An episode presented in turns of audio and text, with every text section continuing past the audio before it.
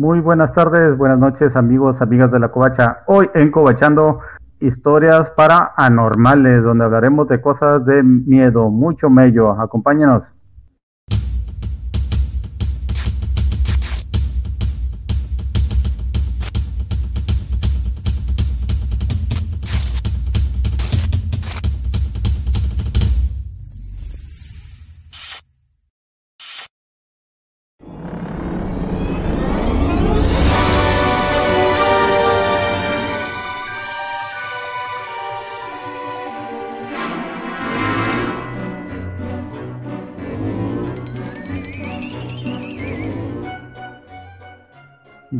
Bienvenidos de regreso. Hoy pues todos venimos a Doc para la, la ocasión y esta noche nos acompaña como invitado especial Cuthberto Enríquez, que ya había con el que en el programa de misterio habíamos quedado que iba a venir a enseñarnos todas sus cosas misteriosas. Gracias por la invitación y bien, bien, gracias por la invitación. Muy bien, vamos a ver qué tal se pone. También el tío Juanjo, que no venía disfrazado, viene disfrazado ¿Cómo no? grupo. Como no, vengo disfrazado de Harry Potter, güey. ¿Qué? ¿Qué onda, carnal? Beto, bienvenido. Gracias por acompañarnos. No, pues te gracias por la invitación, pero no te falta el rayito, es el de la. Vas a ah, aplicar la. Vas no, a aplicar no me la, lo puse, la clásica de, de, de, ¿qué se llama? de Lisa Simpson. No, es que yo estoy utilizando la versión de, de la novela. esa es buena, esa es buena escapatoria. Y también Carlos, Carlos Dark Cloud desde Oaxaca. Ay, creo que esperó mucho tiempo, ya se, ya se murió. Hola, hola, ¿cómo están? Ya listos aquí para contarles alguna que otra historia de terror. Así es, muchas historias de terror. Y si tienen suerte, tal vez vean a un duendecillo mágico con su olla de oro, como este enano sensual. ¿Qué onda? ¿Qué onda? Ya por fin nos dejaron los de Doom, que estuvo igual de larga la plática y aburrida que la película. Es Mira, yo no he visto la película, pero creo que estás mal porque mucha gente le gustó.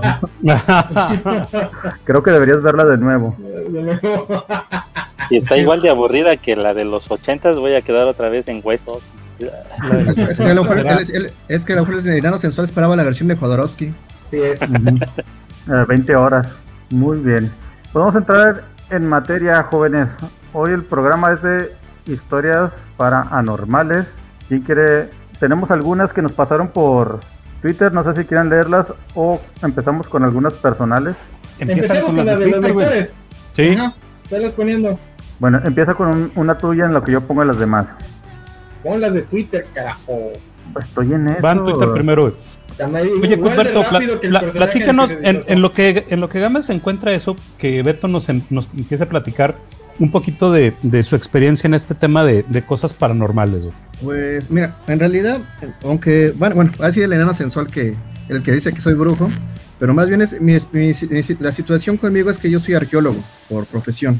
Mi especialidad es el estudio de las religiones, el estudio comparativo de religiones. Entonces, de ahí se, digamos, de ahí se deriva o de ahí ese es mi, como que mi, el porqué de mi, de mi interés. Eh, sobre todo en un contexto con el que estamos, que Latinoamérica, eh, bueno, no sé si sepan, desde hace como, hoy el 2010, cada dos años hace una encuesta el INEGI, la UNAM y el CONACID en torno a las creencias religiosas del mexicano dice que en México tres de cada cuatro mexicanos confían más en la magia y en la religión que en la ciencia. Y pues eso ya nos habla mucho de cómo está la movida aquí en México. Sin embargo, yo creo que esta es una situación más global porque por fenómenos como la Santa Muerte o similares, el ¿cómo se llama? reportan que hay mucho extranjero que viene a hacer, llamémosle como que turismo entre comillas, a, a México, pero buscando esa situación desde la época de los 60, 70 con Carlos Castaneda hasta hoy día con la Santa Muerte o con Catemaco o con eh, buscando los herederos de María Sabina allá en Huautla de Jiménez o alguna experiencia con ayahuasca, etcétera. Entonces, eh, y sobre todo, me dicen, por ejemplo, que curiosamente que en la Santa Muerte que han aumentado mucho los tecaris asiáticos. ¿Qué es un, ¿qué es un tecari? Ah, ok. Eh, chinos, japoneses y de ese perfil. Eh, mientras que sobre todo hay mucho europeo, pero buscando como experiencias tipo ayahuasca o tipo iniciáticas. Entonces, pues es muy, muy llamativo. En mi aspecto, pues parte porque yo eh, he trabajado otros proyectos. Por ejemplo, yo fui curador de la exposición de, de la Instrumentos de Tortura y Pena Capital, aquí en la Ciudad de México. Eh, asesinos, celes y pena de muerte, vampiros y hombres lobo, mitos y realidades Leonardo y las máquinas, y bueno, y, entre otras. Y ante esta situación, pues en un momento dado yo decidí salir de la empresa y decidí montar mi propio proyecto. Y pues el proyecto que vi más viable por diversas cuestiones fue la, el de Historia de la Brujería, que es mi proyecto de una, una exposición que son más de 500 objetos que han sido usados, pueden ser usados o tienen alguna relación con el mundo de la magia. Eh, solamente de América, Europa y África. De Asia es un poco difícil, todavía no todavía no he terminado de, codificar el, el, sistema mágico asiático, pero al menos uh estos sistemas, pues sí tengo.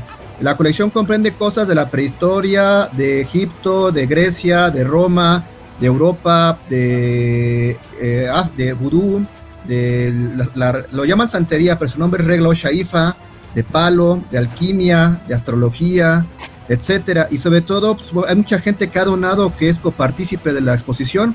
Por ejemplo, gente de la OTO, no sé si la conozcan, eh, nos ha ayudado mucho, de la Golden Dawn, de la masonería, etcétera. Entonces, básicamente es como, ese es el contexto del por qué me interesa en, la, en esa situación. Oye, no, pues bastante interesante, mi estimado Beto. A ver, Gámez, ¿pudiste encontrar las historias de los, de los eh, lectores?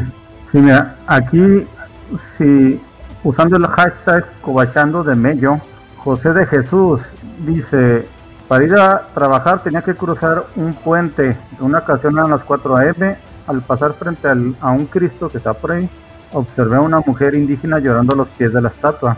Lógicamente me dio miedo, así que le ignoré para ir a cruzar el puente. Después observé que de la nada aparecían una niña y un niño de 8 y 3 años aproximadamente. Caminaban hacia mí con sus caritas agachadas. Me quedé helado y me regresé corriendo a casa. Y pone una foto de una imagen del puente que está destruido por una inundación en la tapla de Comonfort en Guerrero, allá por el 2006. ¿Cómo ven? Y luego continúa, güey. Continúa, dice, a la mañana siguiente escucha la noticia que la creciente del río había arrastrado a un niño y había muerto ahogado. Lógicamente nadie me creyó lo que había visto. A ver, el, lector el, lector vio como un niño se ahogaba y no hizo nada por ayudarlo. ¿Cómo estuvo? No, no, se le apareció el niño ¿Cómo sabe que, no se estaba ahogando en ese momento? que estaba corriendo. Iba caminando, güey. ¿El niño sobre el agua? Ahí. No, a un lado del puente, en la calle, no sobre el agua. Pero aquí está el viejo y conocido refrán, de niño ahogado y a tapar el río. ¿Cómo muerto el niño, tapado. Este, Beto, ¿tú qué sabes más al respecto de este tipo de situaciones? ¿Por qué se dan? Apariciones desde niños son bastante comunes en el folclore mexicano.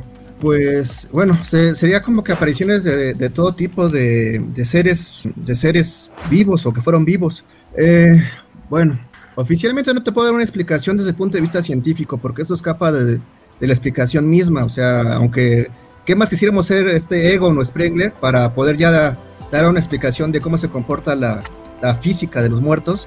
Pero pues estamos muy lejos de eso. Si, si, todavía estamos en definición de qué es una energía, imagínate poder explicar lo que es un, muerto un, como tal. Te lo puedo explicar desde el punto de vista folclórico. Desde el punto de vista folclórico es básicamente por los apegos. El ser humano se apega a algo y generalmente eh, cuando son situaciones de estrés o de, ¿cómo se llama? Cuando hay un de, violencia extrema, el espíritu humano queda apegado a, algo.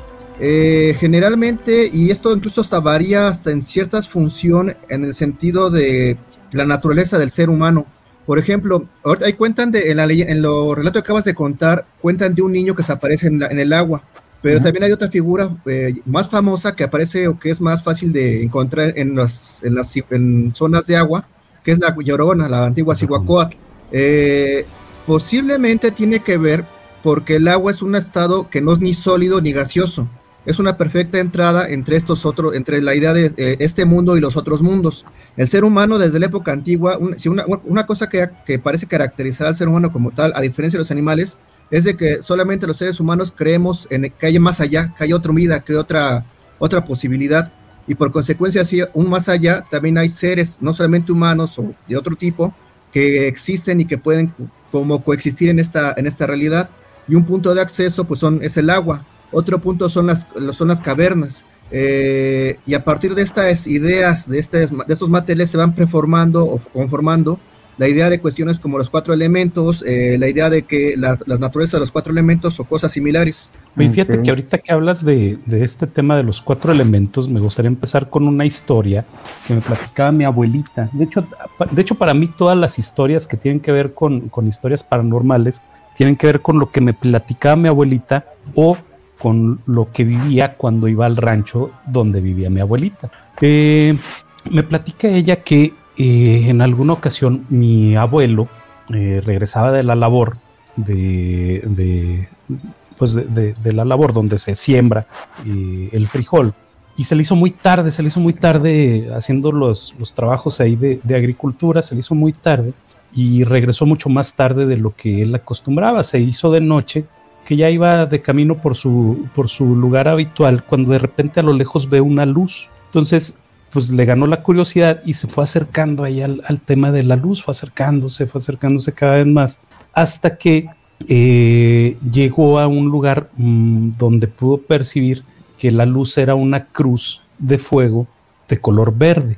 Lo que hizo, me platica mi abuelito, porque yo no, yo no conocía a mi abuelito, me dice que lo que hizo mi abuelo fue rápidamente darse la vuelta y regresarse a su camino normal y ya que regresa a, casa, pues no sé si le platicaría a mi abuela o a su compadre, no, no recuerdo realmente lo, que me platicó mi abuelita, es que lo regañaron, lo regañaron porque se supone que cuando eh, se observan este tipo de, de, fuegos en esa forma y de ese color, es porque ahí hay un tesoro escondido, un tesoro enterrado. Eh, le, dieron algún tipo de receta de que tenía que hacer determinadas señas, que tenía que rezar tal o cual oración para poder marcar el, fuego la próxima vez que lo viera y que no, y que no le hiciera daño o que no se despertara ahí alguna otra situación diferente. El tema es que pues al día siguiente el abuelo fue nuevamente a sus trabajos muy temprano y se, tardó lo que se tenía que tardar para volver al, lugar donde se había encontrado este, esta luz, este fuego, pero ya no lo encontró. Entonces, ya después investigando veo que sí es posible que haya este tipo de, fuegos por los gases que se van emanando de, de, con lo que entierra. ¿Perdón? Los fuegos fatos. Los fuegos fatos, así es. Y el tema también es que eh, creo que también son venenosos. O sea, normalmente los, los abren, quienes descubren los, los, tesoros los abren y pues marchan porque hay, hay muchos gases, hay contenidos. No sé tú qué, qué, experiencia tengas en eso, mi estimado Beto. Pues sí, que tiene, eh, tiene mucho de verdad y es precisamente los fuegos fatos son por la descomposición química del, de los materiales, pero es que también, bueno, es peligroso tanto a nivel espiritual como a nivel físico. Eh, a nivel físico, por la, el tipo de, gas que emana, entonces, pues básicamente, este, el, el, el, que excava está consumiendo todo este gas y, pelas. Eh, incluso hay, hay un catálogo de tipo de, si sobre todo te lo encuentras en la noche, dependiendo del tipo de color de fuego, este dice el tipo de gas que está emanando. Eh, si es color fue, que es color verde, color azul, eh, etcétera, te dicen el, tipo de gas que es. Hay formas para prevenirlo. Aparte de usar la, mascarilla, lo que se recomienda cuando se encuentra eso es, se llama? Con alcohol. Alcohol, alcohol eh, de preferencia. También se puede utilizar gasolina, pero es preferencia el alcohol que se vacía allí donde se, donde se emite el gas y se prenda fuego y dejar que se consuma solo. Pero a nivel espiritual hay un pequeño problema porque eso representa que hay alguien que lo está cuidando. Se supone que cuando hay tesoro, eh, generalmente, sobre todo desde la época de la revolución y, tal vez en la colonia, eh, enterrar tesoro era también, era, digamos que iba la persona del dueña y el que le hizo el servicio, le iba a hacer el servicio de la excavación. Y una vez que termina la excavación, pues lo matan. O sea, pues porque no quieren revelar dónde está la, el dinero y el espíritu queda ahí aterrado, eh, queda con el tesoro para que lo cuide pero eso hace que ese mismo, por ese mismo tipo de muerte tan violenta, hace que el, el espíritu se sienta, pues ahora sí, eh, enojado, se sienta como que agredido y que ese, si, si no es mío, ¿por qué, o sea, primero, ¿por qué me matan? Y segunda, si no es, este tesoro no es mío, pues no es de nadie. Entonces tienes que se tienen que hacer rituales para poder que lo liberen y aparte no es tan seguro. Luego hasta se dan casos de que donde se supone que está el tesoro, pero el muerto lo cambia por carbón. Eh, mm, también escuché eso, fíjate. Entonces eh, depende mucho de, del, mismo. En mi caso, bueno, ahí, sí hay un caso familiar personal eh, con mi mamá con eso. Cuando yo nací, eh, a mi papá, su, mi abuelo, le dio eh, una casa, un terreno eh, ahí en, el pueblo donde vivían, pero resulta que en ese terreno había sido originalmente de un, un, salteador, de un ladrón de caminos de, de la época del, por ahí del 1900 al 1940. Y se supone que en ese terreno hay, dejó el tesoro, una parte de su tesoro. Pero no lo quiere entregar. Ya son varias gentes que viven ahí, que han vivido allí o demás después de que nosotros vivimos y siempre les pasa algo. Se ha incendiado, se ha incendiado la casa, se ha inundado, siempre pasa algo. Y en el caso personal, un día se le apareció a mi papá y le dijo que le entregaba el tesoro a cambio de mi madre, que porque se le hacía muy guapa. Ese fue el motivo por el cual ya no salimos de, esa, de ese terreno. Sí, no, pues está cabrón, No, no manches, güey. Y, pues sí, o sea, te digo, a, mí realmente todas las cosas así de paranormales me han, me han sucedido o en, o en el rancho o me las han platicado ahí en el rancho, básicamente. No sé, ¿quién, quién quiera seguir? Games, Enano, Dark Cloud. No, pues Dark Cloud ya se, ya se petateó esperando. Bueno, yo tengo una historia así similar. ¿Por qué casi todos serán de rancho? ¿Será por el panorama así abierto y Fíjate que yo le, platicaba, le platicaba a mi hija, mi, a mis hijos, les platicaba mis, mi, mi, suposición. Digo, en el rancho, pues hay que ubicarnos. Este, eh, mi abuelita nació en 1900, 1890, por allá. Entonces, pues realmente no había mucho entretenimiento que digamos. Yo digo que era entre una parte cierta y una parte que le van agregando una parte ya que se va haciendo ahí tipo leyenda. Yo, yo siento que es por eso, sin demeritar obviamente lo... Eh, y porque nuestra cultura todavía no tiene muchos años de ser urbana. Eh, culturas con una urbanización más antigua como la japonesa sí tienen muchísimas historias urbanas, porque ellos ya tienen más tiempo urbanizados, especialmente el área de Tokio. En cambio, en la mayor parte de México hay muchas zonas que todavía eran rurales hace 50 años. ¿no? Campeche, que sigue siendo un pueblito hace 50 años sería cuando en el 80 no, no es mucho, pero unos 60, 70, años, en los 70, 70 ya estaba urbanizándose decentemente, pero en los 60, 70 todavía podía considerarse un, pueblo, entonces todo, y esa es la capital, ¿no? Y por ejemplo, Ciudad del Carmen no agarra urbanización hasta después de Campeche, entonces el estado completo era mayoritariamente rural hasta hace 50 años. Entonces todavía no tenemos la suficiente cantidad de generaciones para que generen una, un cuerpo de folclore urbano, ¿no? La mayoría de nuestras abuelitas vivían en pueblos, entonces nuestra, nuestro folclore sigue siendo rural justamente por eso.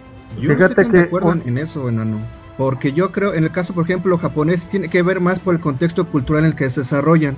Hay que tomar en cuenta que los japoneses, su, eh, su naturaleza original es animismo, lo que es el Shinto. El Shinto es animismo puro institucionalizado. No, no son politeístas, son animistas. Ellos creen que todo está vivo y siempre han creído que todo está vivo. Por eso se adaptó también ahí el, budismo, por la situación de las, de la, del karma. Eh, con la situación de la ley del karma es más fácil, es explicable la relación a través de los espíritus y lo humano.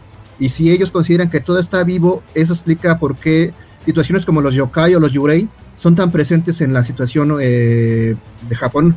En el caso mexicano, no es que no existan, más bien es que se adaptan y depende de la adaptación. Por ejemplo, la situación del jinete sin cabeza. En México, en la Eso no tiene nada que ver con lo que dije, Cuthberto. Por eso, por ahí te la explicación. en, la Ciudad de México, los se, cree que existe un motociclista sin cabeza. Y este motociclista sin cabeza no aparece porque por, de forma gratuita. Es una reinterpretación de un mito anterior del de un jinete a caballo sin cabeza. Entonces los mitos no simplemente se reinterpretan. A eso me refiero, que ya, por ejemplo, la Ciudad de México es la ciudad que tiene más tiempo existiendo como algo urbano. Ya tuvo la suficiente cantidad de generaciones para que, perdón, es que usé la palabra que era, para que se reinterpretaran mitos y se crearan nuevos mitos desde el contexto urbano, ¿no? Hay en zonas como Campeche, pues, mis abuelos todavía eran de pueblo, entonces está canijo, ¿no? Allá tal vez mis nietos, bueno, yo no voy a tener hijos, pero los nietos de mis primos tal vez ellos ya empiecen a ya sea crear nuevos o reinterpretar viejos, ¿no? Por ahí ya, ya he encontrado algunos que pareciera que empiezan a ser todavía no urbanos, pero ya son como que folclore y mitos y leyendas liminales, ¿no? Entre lo urbano y lo rural. Por ahí una, este, una vez un, maestro me contó una historia del, del, ¿cómo se llama esta madre? Del hombre del bosque, que es una persona que aparece vestida de no de frac, ¿cómo se llama la? es smoking, el, largo, ¿verdad? Ajá. El smoking, pero todo blanco. En el bosque, perdón, no es el hombre, es el señor del bosque, o algo así. O sea, denota propiedad, que el bosque es suyo. Este, así muy como un Catrín vaya, pero todo blanco. Que se me hizo muy interesante, nunca, nunca lo he vuelto a escuchar, nada más se lo he escuchado a él. No sé si es de. Él es netamente campechano, de hecho tiene su casita en el centro histórico, más campechano no se puede encontrar. Él me lo contó, por lo que yo entendí, es parte de su familia, o sea, es parte de, las historias que cuenta su familia. Entonces, puedo suponer que es algo que nace de Campeche, no lo trajo alguna, alguna otra rama de algún otro lado. Entonces, eso ya suena un poquito más a, una mitología o a un folclore o a una creencia con un pie ya más puesto en lo urbanizado, ¿no? Ya no es tan, eh, ya no es la, la, parte más maya, que es generalmente aquí todo lo que escuchas tiene mucho este contexto maya, pasado obviamente por la criba de la, de la religión católica, eh, pero ese, ese ya, ya es, digo, es un frac, es un, básicamente me describió un Catrín, con la única diferencia de que está todo, cada pieza de su traje tiene que ser blanca, no el típico negro con acentos rojos o cositas así, sino todo blanco. Eh, no me puedo acordar exactamente cuál era la, la, función. Lo que sí me puedo acordar es que le tenía miedo porque si te lo encuentras, te pasa algo malo, le pasa algo malo a tu familia. Pasa yo eh, era un maestro, estábamos haciendo un trabajo de, grabado. Y tu maestro, tu maestro se está pirateando el Slenderman. De hecho, se me hizo muy similar al del Slenderman, por eso es que, por eso es que le empecé a prestar atención, porque estaba haciendo otra cosa y ya me, imagino, contando. Ya, me imagino al maestro buscando creepypastas en internet y cambiándole los detalles. Ay, sí, voy a, voy a hacer a los chavizos. Sí, eso fue lo, primerito que pensé, pero es que me llamó la atención. Dije, definitivamente no es una leyenda eh, con mucho tiempo.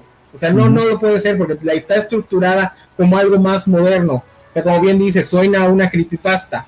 Este, entonces, ¿de dónde la sacó?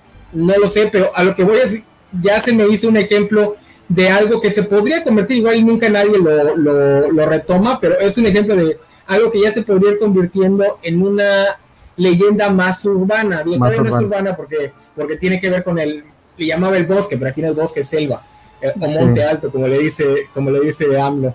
Pero bueno, ya tiene un pie puesto en lo urbano. Fíjate que ahora que me acuerdo, estaba haciendo memoria, me acuerdo una que me contó mi papá que le pasó a él. Este, él trabajaba en una fábrica de purina que estaba acá en Torreón, que ya no existe.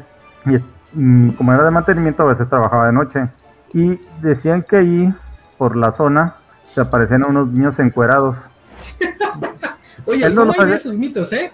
Sí, él, él no nunca los había visto, pero sabía que existían. Ajá. entonces que un día este, llegó un chavo nuevo y pues salieron a dar un rondín ¿verdad? A, la, a la fábrica y pues estaba haciendo mucho mm, aire y muy frío, ya por época invernal.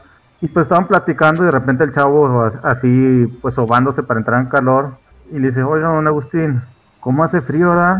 Y esos chavos, de, esos chavillos de allí encuerados, y mi papá pues sorprendido porque acá Nico volteó y ya no había nada. Pero dice que el chavo no estaba enterado de la, de la situación, o sea, nunca le habían contado algo de sobre eso, como para que fuera una broma. Oye, ahorita que dices de niños desnudos, no sé si era parte del folclore veracruzano, pero cuando yo viví en Veracruz, finales de los 90, era muy común que te contaran igual eso de los niños desnudos. En este caso, eh, alrededor de lo que es la figura del chaneque. Sí, a mí me da mucha risa. A mí nunca me, nunca me, llegó a pasar en ese sentido de que lo, lo, pudiésemos catalogar como algo sobrenatural, pero me daba risa porque realmente era muy común encontrar niños desnudos en Veracruz. Todavía era una, este, por eso digo lo de, hay ciudades que todavía tienen mucho rastro de lo rural. En la parte donde yo vivía en colonias, yo, vivía en una colonia de, en, una, en una de esas de Infonavit, eh, pero alrededor eran colonias de más bajos recursos. Entonces era muy común encontrarse niños desnudos y había muchas zonas de la ciudad en esa época donde todavía no estaba pavimentado. O sea, básicamente estabas, sabías que estabas en la ciudad, pero si te mostraban una foto de eso, podías pensar que estabas en un pueblito. Veracruz tiene muchos riachuelos alrededor de lo que es, por lo menos la parte donde yo vivía, de lo que van saliendo al mar. Eh, era muy, muy común encontrarte, vas caminando por la calle y pues, había niños jugando, a veces desnudos, especialmente niños chiquitos. Y siempre me pregunté si no iría, no iría por ahí la, la la cantidad de, mitos de, sobre niños desnudos. Por cierto, ¿cómo, no, no, ustedes no tienen allá la, la costumbre de insultarlos, porque tanto en Veracruz como en, en la península, cuando te encuentras con ese tipo de entidades, te dicen que tienes que insultarlas. Sí, son peligrosas para ustedes. Es que, perdón. Son peligrosas para ellos. Luego hasta no dejan construir caminos. Por ejemplo, hay varios casos, tanto en Campeche, en Yucatán y en Quintana Roo, donde están trazando la, la ruta de una autopista además, y llega un momento dado donde no pueden avanzar porque se les paran los camiones, se les paran los tractocamiones, todo, y no pueden avanzar, o todo lo que hicieron, al día siguiente ya está tirado. Y resulta que dicen que es porque eso lo, hacen los chaneques o los aluches. Aluches. Les, les, están pegando a sus casas, entonces para, para solucionarlo, hacen como mini maquetitas de, de casas, de, ¿cómo se llama? De, de casitas, de pirámides. que ahí, se van, como si fueran infonavits de chaneques, para que no que construir. Y hay varias así, tú ves el puente ultramoderno y abajito ves un Infonavit para chaneques. Oye, les llegó la justicia social por fin. Ahora, te voy a decir una cosa, yo nunca me he encontrado con eso aquí, ¿eh? ¿En Campeche? Yo lo he escuchado mucho cuando hablan de los aluches y los chaneques, cuando lo habla gente de fuera, pero yo aquí nunca me lo he encontrado. Obviamente la península es muy grande y hay una gran división entre la parte urbana, que es en la península que yo vivo, y la parte rural. No hay, sí. yo puedo, puedo tenerlo a menos de un kilómetro y conocerlo menos que alguien que lo estudie desde el DF, por poner un ejemplo. Pero yo nunca me lo he encontrado. Y ahora es que hacer la, la, la, pequeñísima aclaración de que los chaneques y los chaluches no son lo mismo. Desde el centro los, los muestran como lo mismo, pero parten del mismo lugar, pero son dos tipos de criatura mística distinta que terminan en, lugares distintos. Parten del mismo lugar que es la Arena México.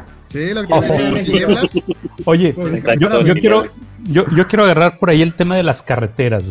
Fíjate que hace poco mandamos, bueno, no hace poco, hace como unos cinco años más o menos, mandamos al abogado ahí de la empresa a resolver un conflicto en, un pueblo muy, muy perdido en la Sierra de Guerrero.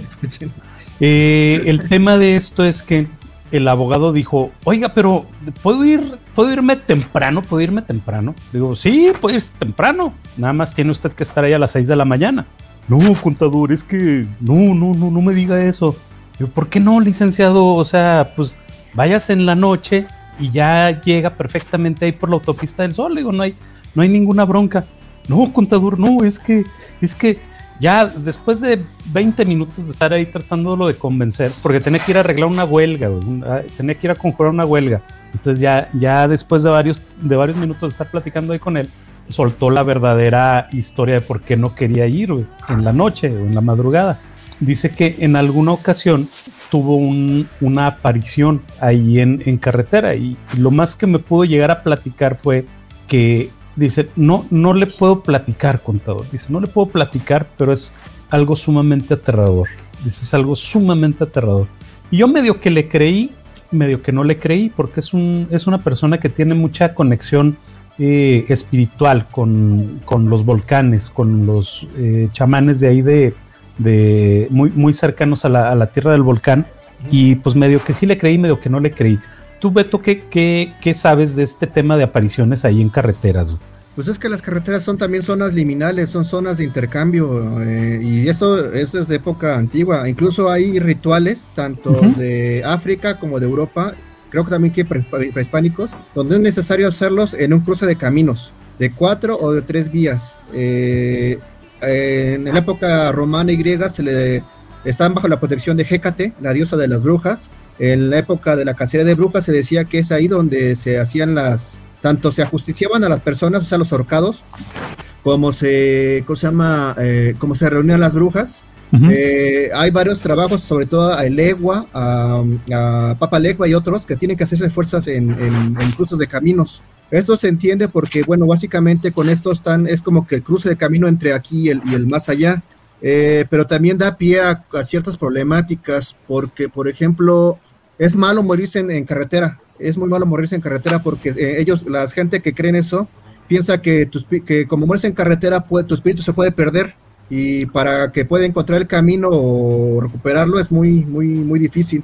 De hecho, si recuerdan, no sé si son fans de, de Doors, Jim Morrison le pasó algo similar cuando era niño. Eh, supone que es ahí donde empezó su, digamos, su caída o interés hacia lo, lo sobrenatural o a lo místico, que cuenta que en cierto momento estaba viajando con su hermana y su hermano y sus papás, y en ese momento fue, estaba, creo que estaba en Nuevo México, eh, se cruzan con un accidente y ese accidente era de indígenas, de indígenas de allá, no recuerdo qué etnia indígena de allí. Y él claramente al ver ese, ese accidente dice que vio cómo los cuerpos de, los, de, de las personas se estaban saliendo de, los espíritus, los espíritus estaban saliendo de sus cuerpos y estaban pidiendo ayuda. Y eso lo puso muy, muy tenso, muy histérico. Y pues el papá nada más aceleró el, el, coche, ¿no? Para sacarlo. Pero eso nos habla mucho del impacto que puede tener la, la situación en, en, carreteras. Oye, eh. eh, yo, yo, igual tengo una, no es mía, esta, no es mía ni es de la persona que me lo contó, así que es historia de del amigo de un amigo, nada es cierto. Es historia de uno de los trabajadores, uno de los choferes de camión de la empresa donde trabaja mi primo. A él se lo contó el, el chofer bueno, es una historia, es más bien un conjunto de historias, porque aquí no sé si, no sé qué tan común sea allá en, sus zonas. Es el Carlos que seguramente se fue a hacer otra cosa y nos dejó ahí el monigote, pero aquí estoy escuchando.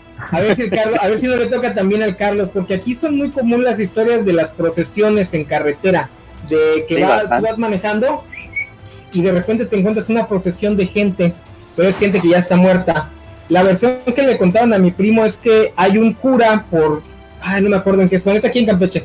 Hay un cura de un pueblito que sale cuando, cuando le empiezan a decir que han encontrado, que han pasado por cierta parte de la, de, la carretera, de los caminos o de lo que sea, y que le han dicho, no, es que vimos una procesión, vimos una procesión, el cura sale a, a este, a, rezar caminando, ajá, y que de repente lo puedes, ya si lo llegas a encontrar en el momento, lo puedes encontrar con toda la procesión de, de almas detrás de él porque pues, se los, los, está guiando hacia, hacia la, pues, la otra vida o lo que sea que hay después. Entonces eso siempre me ha, me, ha, me, ha, me ha llamado mucho la atención porque las carreteras son de los últimos lugares que en la modernidad realmente siguen teniendo ese aire místico, mágico, ¿no? Como dice Cuthberto, son lugares liminales, son puntos intermedios y al parecer psicológicamente nuestro cerebro se compartimentiza geográficamente. Por eso es que cuando pasas de un cuarto a otro, de repente se te olvida lo que estabas haciendo, porque tu cerebro como que hace y cambia su cambia de repente su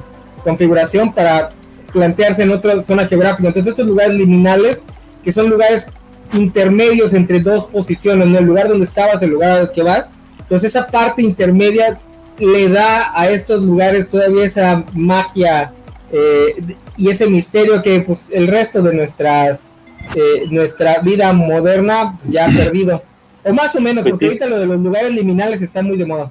Sí, sí es cañón, este, manejar en carretera y bueno, yo normalmente cuando viajaba allá a México o a Veracruz o a Puebla, pues normalmente se viaja de día porque yo no, ahora sí que nunca he viajado de noche y no me he acostumbrado a viajar de noche. Es, es chido viajar de noche porque hay, hay veces que las carreteras están solas pero ya en, me ha tocado que cuando vamos ya sea a México por estas fechas de, diciembre, cuando íbamos, sí te, cae la, tarde-noche y de repente ves las, las procesiones, ¿no? Y, las camionetotas en las que va la gente que haciendo los relevos para los que van corriendo con una antorchita y todo eso. Entonces, eh, de regreso también ya de, de México para Oaxaca, igual ah, hubo una ocasión que nos, nos cayó la, la tarde y ya llegamos ya de madrugada, pero en, hay una zona que ya, ya está para llegar a, Oaxaca, de hecho es una zona muy pues famosa porque había mucho derrumbe, es, eh, se creó un túnel, pero desafortunadamente este túnel mm, quedó inservible de, de tanto que se caía, o sea, nunca, no, nunca quedó y, por esa zona siempre ha habido un chingo de accidentes, justo ya sea entrando o saliendo de este túnel. Y para evitar que lo, pasaran, entonces el, hicieron una carretera a un, a un ladito y, y, esa carretera está también mal, mal puesta porque tiene mucha inclinación. O sea, ahí también tienes que ir a vuelta de rueda porque en una ocasión sí este, a una velocidad más o menos de, de 50 a 60, sí se siente como eh, inclusive puedes, puedes voltearte, ¿no? Pero ya, ya con mucha experiencia, pues ya sabes que ahí te tienes que frenar, eh, pasar despacio, pero una ocasión que te digo ya era muy noche, sí se sienten vibras bien raras ahí, muy extrañas, eh, sientes frío, este, como tienes que pasar despacio, sí, sí sientes una vibra bien culera. Entonces, yo recuerdo de por parte de mi, de mi papá cuando él también viajaba mucho por su trabajo, que decía él que cuando en un lugar hubo muchas muertes fue porque ah, eso eso lo decía él y a lo mejor se lo contaban las personas de la localidad donde iba que ahí según el diablo eh, pedía una cuota para que la construcción quedara ya fija o, no se volviera a caer entonces dicen que ahí todos los que murieron fue porque el diablo pedía la sangre de tantas víctimas. Fue la cuota. Exactamente. Quedó el túnel, pero aún así, te digo, no lo usan porque sí se siente bien gacho pasar por ahí. Entonces también me decía mi papá que cuando pasan por lugares que ya saben que ahí hubo muchas muertes, y sientes así eh, muchas vibras extrañas, sientes escalofrío o que baja la temperatura, es porque hay presencias ahí que te están arrastrando. Y entonces él dice que, en muchos lugares a donde iba, muchos pueblitos, sí les decían que cuando pasara por esos lugares que empezara a decir muchas groserías, pero así groserías brutales, ¿no? Así.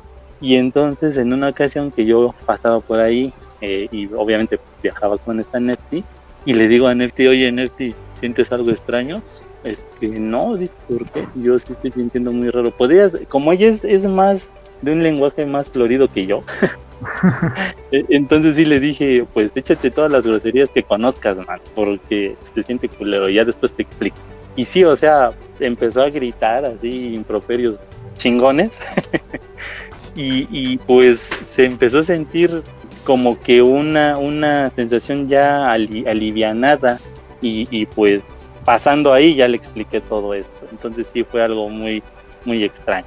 Y es que sí es cierto eso que comentas, Carlos. Sí se siente. O al menos en lo que yo he tenido de experiencia, si sientes algún tema más pesado, algún tema que algo no anda bien. No, no, no sé tú, Beto, ¿qué, nos puedas platicar de eso?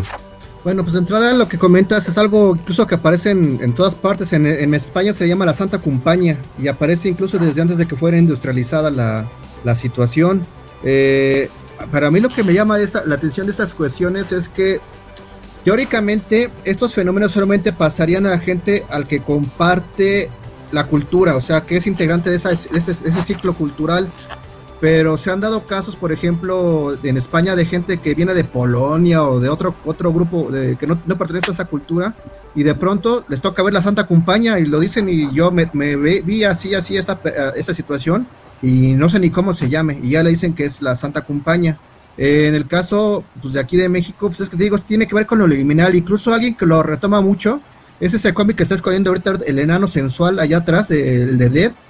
Eh, ¿Cómo se llama? Hay una parte, si recuerdan en la historia, eh, se cierran como que las puertas del inframundo, y ahí tienes a esta Dead tratando de solucionar el por qué no se. Atrás, a tu izquierda.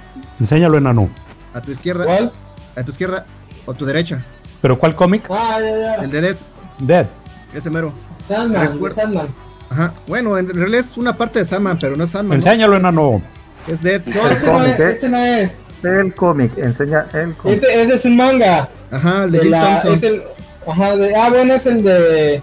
Ah, ok, ok, ok. Ese que es la parte de, de Estación de Nieblas. Ajá. Pero remasterizada. Sí, entonces, pues, básicamente es eso, o sea, eh, el problema de las, las carreteras, bueno, las carreteras son muy útiles, pero el problema es que si mueres en carretera, pues el, tu, espíritu se puede perder, es lo que la, lo que la gente cree. Eso me traía, me trae el recuerdo de una leyenda de acá de, la comarca lagunera. Aquí tenemos tres ciudades juntas, Torreón, Gómez y Lerdo. Y en ella, en Gómez, hay un desnivel ahorita que se llama el 1140, porque es el kilómetro 1140 está la leyenda de que ahí se aparece una chica generalmente para los taxis a medianoche o horas de madrugada y pide que la lleven a Torreón. Generalmente, como son dos estados distintos, Torreón está en Coahuila y Gómez está en Durango, los taxistas no quieren pasar por cuestiones pues sindicales y de, gremios de taxistas, pero sí pasan, generalmente de día. De noche no tanto porque aparte los, policías los extorsionan, más que nada. Pero hoy como el taxista se dice que vio a la chava sola, vestida de blanco, cabello negro, me dijo, no, pues, pues ya está muy, no, pues ni modo decirle que no, y la lleva. Entonces, cuando llega a la dirección, voltea para decirle que ya llegó y ya no está la chava. Y se le ha cerrado y dice, ah, pues, a lo mejor ya se bajó y se, y se metió a la casa y no me di cuenta. Y cuenta la leyenda que toca y le dice, oiga, una chava así, así, sí, yo la traje lo, y que la persona que la recibía, no me acuerdo si era la papá o la mamá, pues se suelta llorando y dice que no, no puede ser posible eso. Lo sí, la acabo de traer allá, estaba en el 1140 y que bla, bla, bla, y me dijo, y ahí está, pues págueme, ¿no? Y que no, le dice que no, y de repente se dice que el taxista voltea al fondo y ve la foto de la chava y dice, no, mire, es esa, es esa. Lo, el, padre le dice, es que no es posible eso porque mi hija lleva tantos años muerta y falleció en, un accidente ahí, en esa parte precisamente. Sí, pues es una historia común, también pasa en, muchas partes. Eh, y incluso hay una, desde la época de la colonia ha pasado esa, esa situación de la, la muerta que pide. Eh, en, en, Acapulco también me, me, acuerdo que he encontrado esa leyenda en la Ciudad de México. Es algo común para los taxistas. Ándale, taxistas es más, más común. Mira, Nano, este, encontré una, una leyenda de Campeche que se llama La Bruja del Mar. No sé si tú lo has escuchado. Sí. ¿Sí? A ver, te lo voy a relatar y ya me dices si es verdad. Dice que en una tarde de octubre de 1765, la ciudad de Ceiba Playa, en Campeche, se encontraba una completa tranquilidad. Los pescadores vivían cerca de la costa, donde era más fácil de realizar actividades diarias. En una de estas eh, viviendas se encontraba un hombre en pleno descanso y no se imaginaba lo que estaba a punto de vivir. La noche comenzaba a caer cuando de repente alguien tocó desesperadamente la puerta de este pescador. Él, desconcertado, se colocó detrás para mirar quién golpeaba duramente su portezuela. Se percató de que era una bella joven que imploraba a gritos la dejase entrar. Las lágrimas rodaban por sus mejillas y un medio atroz la invadía. El pescador, por su parte, no atinaba a formular palabra alguna. Por fin, sin abrir la puerta, preguntó qué era lo que deseaba y por qué tocaba con gran impaciencia. Ella, sin perder el tiempo, gritó, déjame entrar, me persigue el diablo, déjame entrar. Al oír esto, el hombre palideció y se aseguró de que por ningún motivo la puerta fuera abierta, así como las ventanas. La mujer eh, no perdía la esperanza de que alguien se condoliera de ella y le prestara refugio en alguno de los hogares. Es por ello que tocó en varias casas, pero ninguna fue recibida. Por el contrario, los habitantes se encerraban y ni siquiera se atrevían a mirar por las ventanas. Al llegar a medianoche, un grito aterrador se escuchó por toda la comarca. Cuentan que el cielo se tiñó de varios colores oscuros, los perros y gatos y algunas aves se protegieron en los rincones, mientras el mar se enfurecía. Por fin el demonio había apresado a la bella dama. Los días posteriores fueron el infierno para los pobladores, pues los pescadores no pudieron salir a navegar, otras embarcaciones naufragaron, la comida comenzaba a escasear y algunos animales perecieron de hambre. Según la leyenda, se dice que la mujer se aposentó en una cueva mientras exclamaba injurias contra el pueblo que se había negado a ayudarla. Al lugar arribaron varios sacerdotes que tenían la misión de apaciguar el ambiente con rezos y misas, sin embargo, todos murieron en el intento y sus cuerpos sucumbían en las aguas feroces del mar. Una tarde después del tercer día, arribó al pueblo un cura desconocido. Caminó un largo trecho, subió a una gran roca y llegó hasta la cueva donde se encontraba el espíritu de la mujer dolida. Una vez en el lugar, roció agua bendita y la muchacha poco a poco fue convirtiéndose en agua y fue perdiéndose en el mar. El sacerdote desapareció misteriosamente, nadie lo volvió a ver, ni se supo de dónde provenía ni su identidad. La gente no sabía a quién agradecerle por regresarles los días de calma. Sin embargo, se dice que por las noches de tormentas, donde las grandes olas se estrellan en el malecón del pueblo, aparece la mujer convertida en bruja, tratando de realizar finalmente su venganza contra todos aquellos que le negaron refugio. Pues así dice la leyenda, chao. Y ese sacerdote era Albert Einstein sí, esa es, una versión, ese es, una, ese es un mito común en, pueblos de marineros, ¿eh? También en Veracruz tenían uno similar, que me imagino que también de ahí, que también de ahí después sale de la mulata de Córdoba. Hablando de, Hablando de relatos similares, ah, yo recientemente, bueno, no sé si vieron, el chavo que hace los dibujos de la toalla en vinagre, este, le dieron una beca para que hiciera relatos este, de, así tipo leyendas de todo el estado. Entonces no me acuerdo de, un, de dónde sacó uno que yo creía que era de aquí, que era el de la chava que baila con el diablo. porque se lo mencionan que es de aquí de Lerdo? Cállate, ese es, de, ese, es de una discoteca muy famosa aquí en Durango. Ese es, ese es, un, ese es un arquetipo. Hay, hay, haber un montón alrededor del mundo. Sí. Aquí en, México, en la Ciudad de México, en Tacuba, en el de Tacuba hay una, para la época de los 40, de una chica que iba a los congales de allí a bailar y un día bailó con el diablo también. Sí, esta, esta de acá es, bueno, perdón, Gámez, platícala tú y luego ya la platico yo. No, pues decía que aquí fue también, en, pero aquí fue en un baile de, pues un baile normal de un fin de semana en una, una colonia.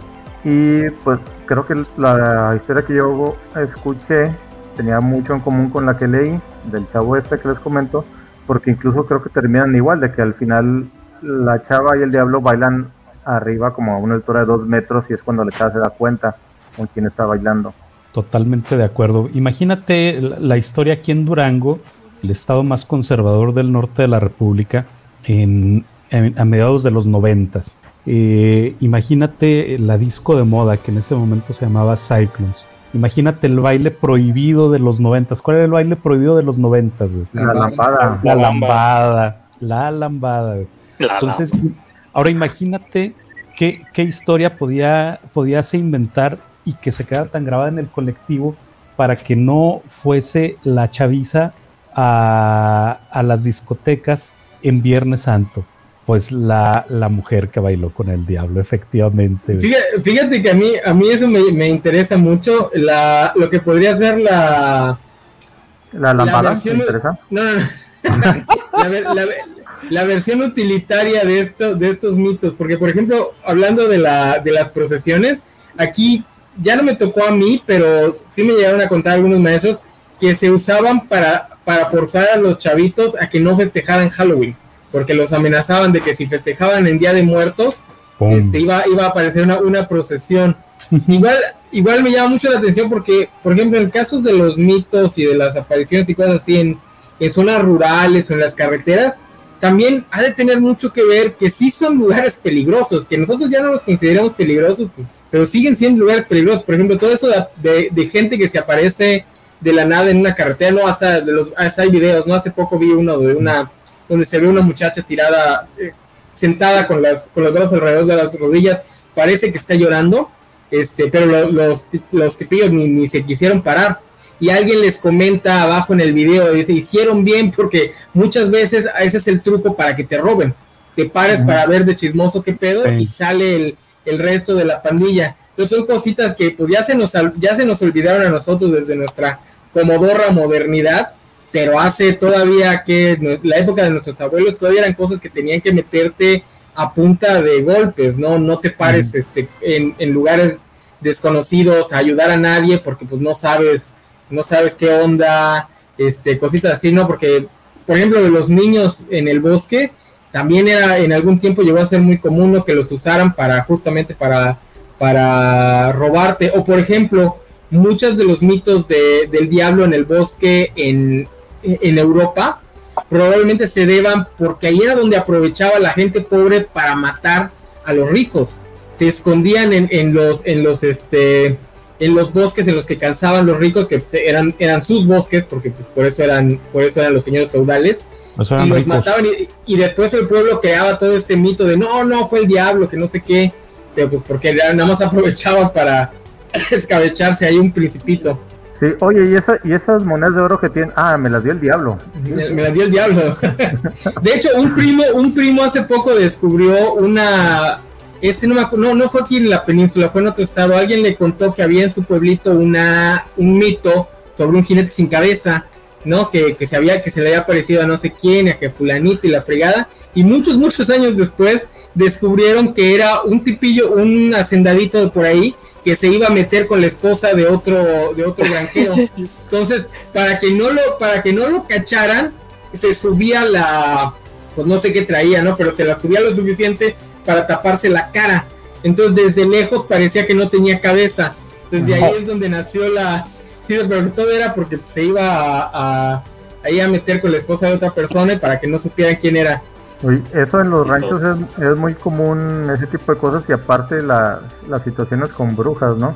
Que, o sea, siempre en los ranchitos había una señora que decían que era bruja. Y en mi familia me acuerdo que una tía me contó que valga la redundancia, pero una tía de ella decían que era bruja. Y que un día ¿La tía de tu tía? Sí, y que estaba ahí en el rancho y que como todos lo decían, pero pues así entre ellos nada más, ¿verdad? Que uno, un primo de ella le dijo, oiga tía, que usted es bruja. Y la señora dijo, sí, a ver, haga algo para ver que sea bruja. Y, pero que todos, o sea, la familia de la señora se quedaron paralizados, asustados. Y ¿Qué hizo? ¿Qué hizo? Déjame terminar. y que la, la, señora le dijo, ¿y si aguantas? Y el chavo, sí, sí, sí, aguanto. Pero que en eso llegó la mamá del chavo. Dijo, no, no, no, tía, está jugando, está jugando. No, no le haga caso, está jugando. No, te aguanto, tía. No, no, cállate. Y que le pegó y se lo llevó de ahí. Pero que sí, dice mi tía que todos estaban, los vio, o sea, extremadamente asustados. A lo mejor le iba a pegar con un machete o algo así, ¿verdad? no sé. Oigan, pues yo les presumo que, mi, que las hermanas de mi abuelo materno eran brujas. Eran de una corriente espiritista del Estado de México, que no tengo pruebas, pero tampoco tengo dudas, que es la misma corriente espiritista a la que venía a conocer Alistair Crownen. Porque las fechas más o menos, Alistair Crownen, porque las fechas más o menos coinciden. Obviamente ellas no se llamaban, no se llamaban brujas a sí mismas, creo que sí, por esa zona. Puede ser, de, sí, sí, sí, puede ser Crowley. ellas no se llamaban así mismas brujas, pero este, mi abuelita sí, sí se friqueaba mucho, su, esposa, la esposa de mi abuelo, se, se friqueaba mucho porque dice que, que, le rezaban a la muerte y no sé qué tanto. Digo, no sé qué tanto era realmente a la muerte y qué tanto era interpretación de mi abuela, que era muy católica, pero que sí se ponían gruesas sus, sus sesiones espiritistas y la fregada. Y de hecho, la, la, mi tía, la más grande, la hermana mayor de mi mamá, cuenta mucho que una vez estaba, estaban en la casa de ellas, de, estas tías, y se metió sin querer a un baño que no debía entrar y se encontró a una de estas tías sentada rezándole a una, este, no miento, no me acuerdo que le estaba, no me acuerdo cuál era la figura a la que le estaba rezando, pero lo que espantó a mi tía es que ella cuenta que la sombra se veía con la muerte. Ahorita no recuerdo exactamente qué versión de la muerte es la que me describía, pero Dice que ella se le quedó muy grabado porque la silueta, o sea, la sombra que proyectaba mi tía de la, la luz de las velas, de donde estaba, donde tenía su altar y ella estaba este, arrodillada rezando, del otro lado la sombra que proyectaba era como la sombra de la, de la parca. Oye, ¿qué nos estás mostrando ahorita?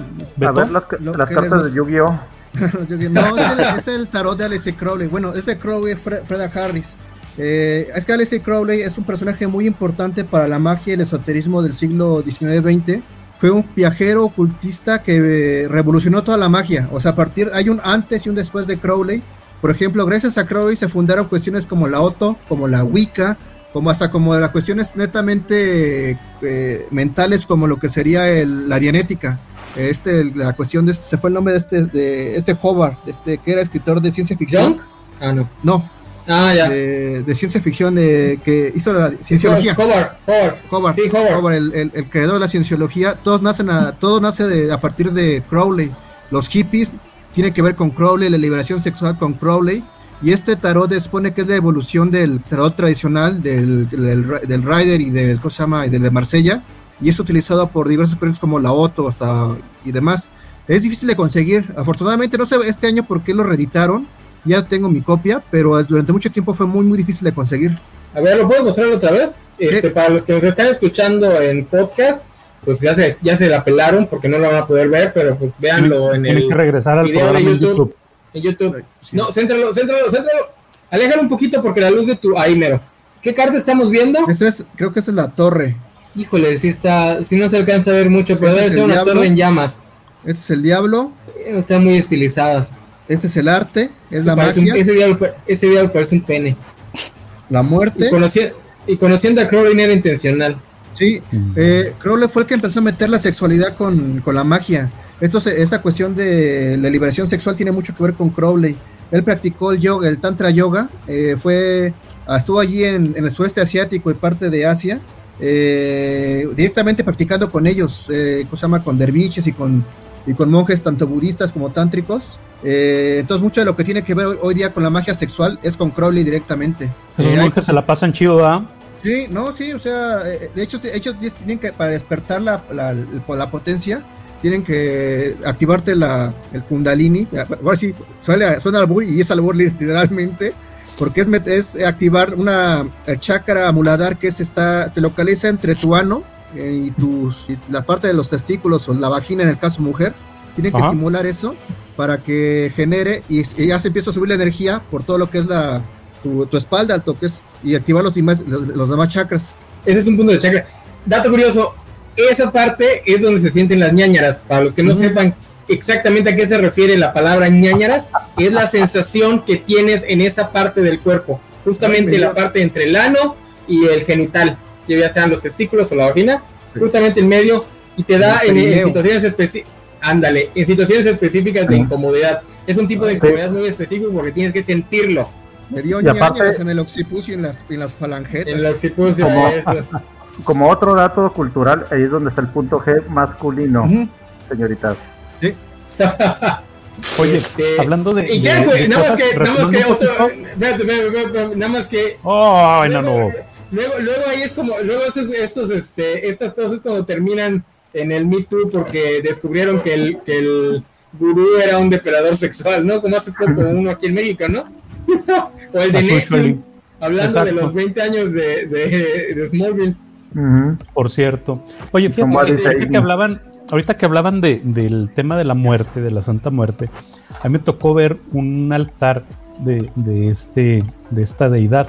Ah, hace que sería aproximadamente pues más de 10 años trabajaba en una, en una de las cervecerías de aquí de, México. Me tocaba ir a hacer auditorías frecuentemente a todos los a, a, todos los negocios de venta de cerveza en todo el estado, todos los conocí, en la ciudad, en los pueblitos, donde fuera. Entonces en uno un de estos pueblitos... Un asqueroso neoliberal envenenando a nuestro pueblo bueno. Al servicio, al, servicio del capital, güey, con el peor veneno posible. Y la neta era muy triste, era, muy triste lo, lo, que, lo que podía uno observar en estos, en estos trayectos. Pero bueno, eh, el tema es que en uno de estos ranchitos llego y pues ya la cervecería estaba cerrada, tocamos, no, no salía el compa, güey. A las tardadas salió, así vestido en una bata y medio extraño. Nos dice, pásele, pásele. Y ya, de repente le decimos, oye, este, pues es que necesitamos que nos confirme su saldo, mire, tenemos que aquí nos debe tantos cartones y tanta, tanto dinero, ¿por qué, ¿Por qué se le ha trazado su cuenta? No, pues mire, es que... Este, yo no les debo nada. Yo no le debo nada. No, güey, nos dijo, no, mire, venga, vamos a, pásele, por favor. ya nos pasó al vendedor y a mí a, otra, a una habitación que tenía atrás de, del billar, creo que era un billar, güey. Y madres, güey, cuando entro, veo ahí el, el, altar a la Santa Muerte y sí, sí me dieron, como dice el enano, sí me dieron ñañaras. Las ñañas. sí, la neta. Que, que, dicen que es una de las religiones que más ha crecido en los últimos años, ¿eh? Que por cierto, dices, hace 10 años, hace 10 años ya es cobacho, ¿no? Ya qué viejos estamos. Oye, pero eso, ese tipo de religiones, o sea, se supone que muchos así de la religión católica y las demás, los ven como algo malo, pero por ejemplo, con el satanismo, pero según lo que tengo entendido, ese, bueno, por ejemplo, el satanismo no trata sobre tratar de dañar a los demás, ¿no? Simplemente de, de qué tipo. ¿De qué, de qué rama? Ah, o sea, es igual que el catolicismo, tienen sus ritos. Sí, claro. No es lo mismo el, el, luciferianismo de la Bey, al, por ejemplo, los nueve ángulos de este, ¿cómo se llama? Tiene un nombre hasta de un santo, un santo católico, este, Aquino, de este de Aquino, eh, por ejemplo, de aquí no es muy racista, es muy aceptan eh, sacrificios humanos, ¿no? Está muy canijo los nueve ángulos. Y hay otros que son menos públicos, que ni siquiera sabes, ni siquiera su nombre público se sabe. Yo sí eh, practican cosas de sacrificios humanos, sacrificios, no. Depende de la rama del, satanismo al que quieras referirte. Y hay una, y hay una iglesia que nada más es puro troleo, que nada más existe para obligar a los gringos a respetar la, la, la, ¿cómo se llama? La la cientología.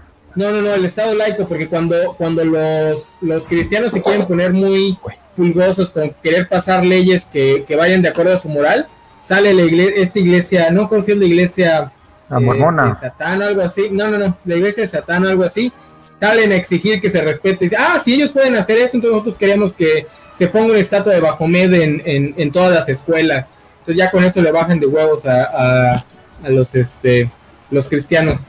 A según, porque por ejemplo, ellos sí consiguieron que poner una estatua de Baphomet en una en un congreso. Hay un congreso de Estados Unidos donde hay una estatua de. Sí, de, son ellos. De, Carrara, que sí es real. Y luego se quejaron porque eh, Sabrina, la, nueva serie de Netflix. Pero, no, era, la misma, no era la misma rama. es otra rama que ya se volvió problemática justamente porque quieren este derechos de autor de esa, ponerle derechos de autor a, la estatua. Sí. La estatua, sí. Sí, nos, salió el, nos salió un Spider-Man y aquí hay un Paul Boltón. Bueno, soy un español peninsular, nació en el sur de África. De Francia. De Francia, pero, pero justamente que sois mexicanos os puedo hacer una pregunta. ¿Cuál es la pregunta? Pues no sé. Vamos a ver qué nos pregunta. Nos dice y hola. Y hola. Espérate, ¿cómo, ¿cómo, va a ser español, ¿cómo va a ser español peninsular, pero nació en Francia? Espérate, no lo pues, critiques, güey. Sus, papás pueden ser españoles, nacen pueden hacer... No, no, no, es que Francia, Francia no tiene lo, lo, que tenemos aquí en México, de que si naces en México eres mexicano, aunque toda tu familia sea de otro lado. Allá tienes que ganarte la nacionalidad. ¿Ah, sí? Sí. Ah.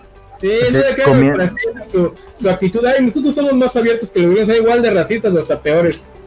Así que allá, allá nada de que te vas y te casas con un francés y tienes hijos. ah, no.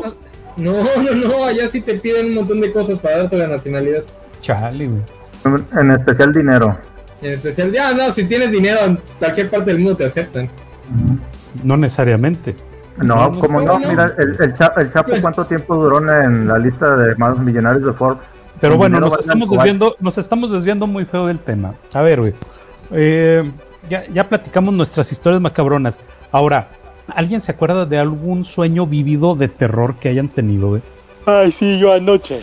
Sentí que me empujó a alguien y este y entonces cuando me empujó así le dije deja de estar chingando porque estoy durmiendo y, y ya me dejó moverme.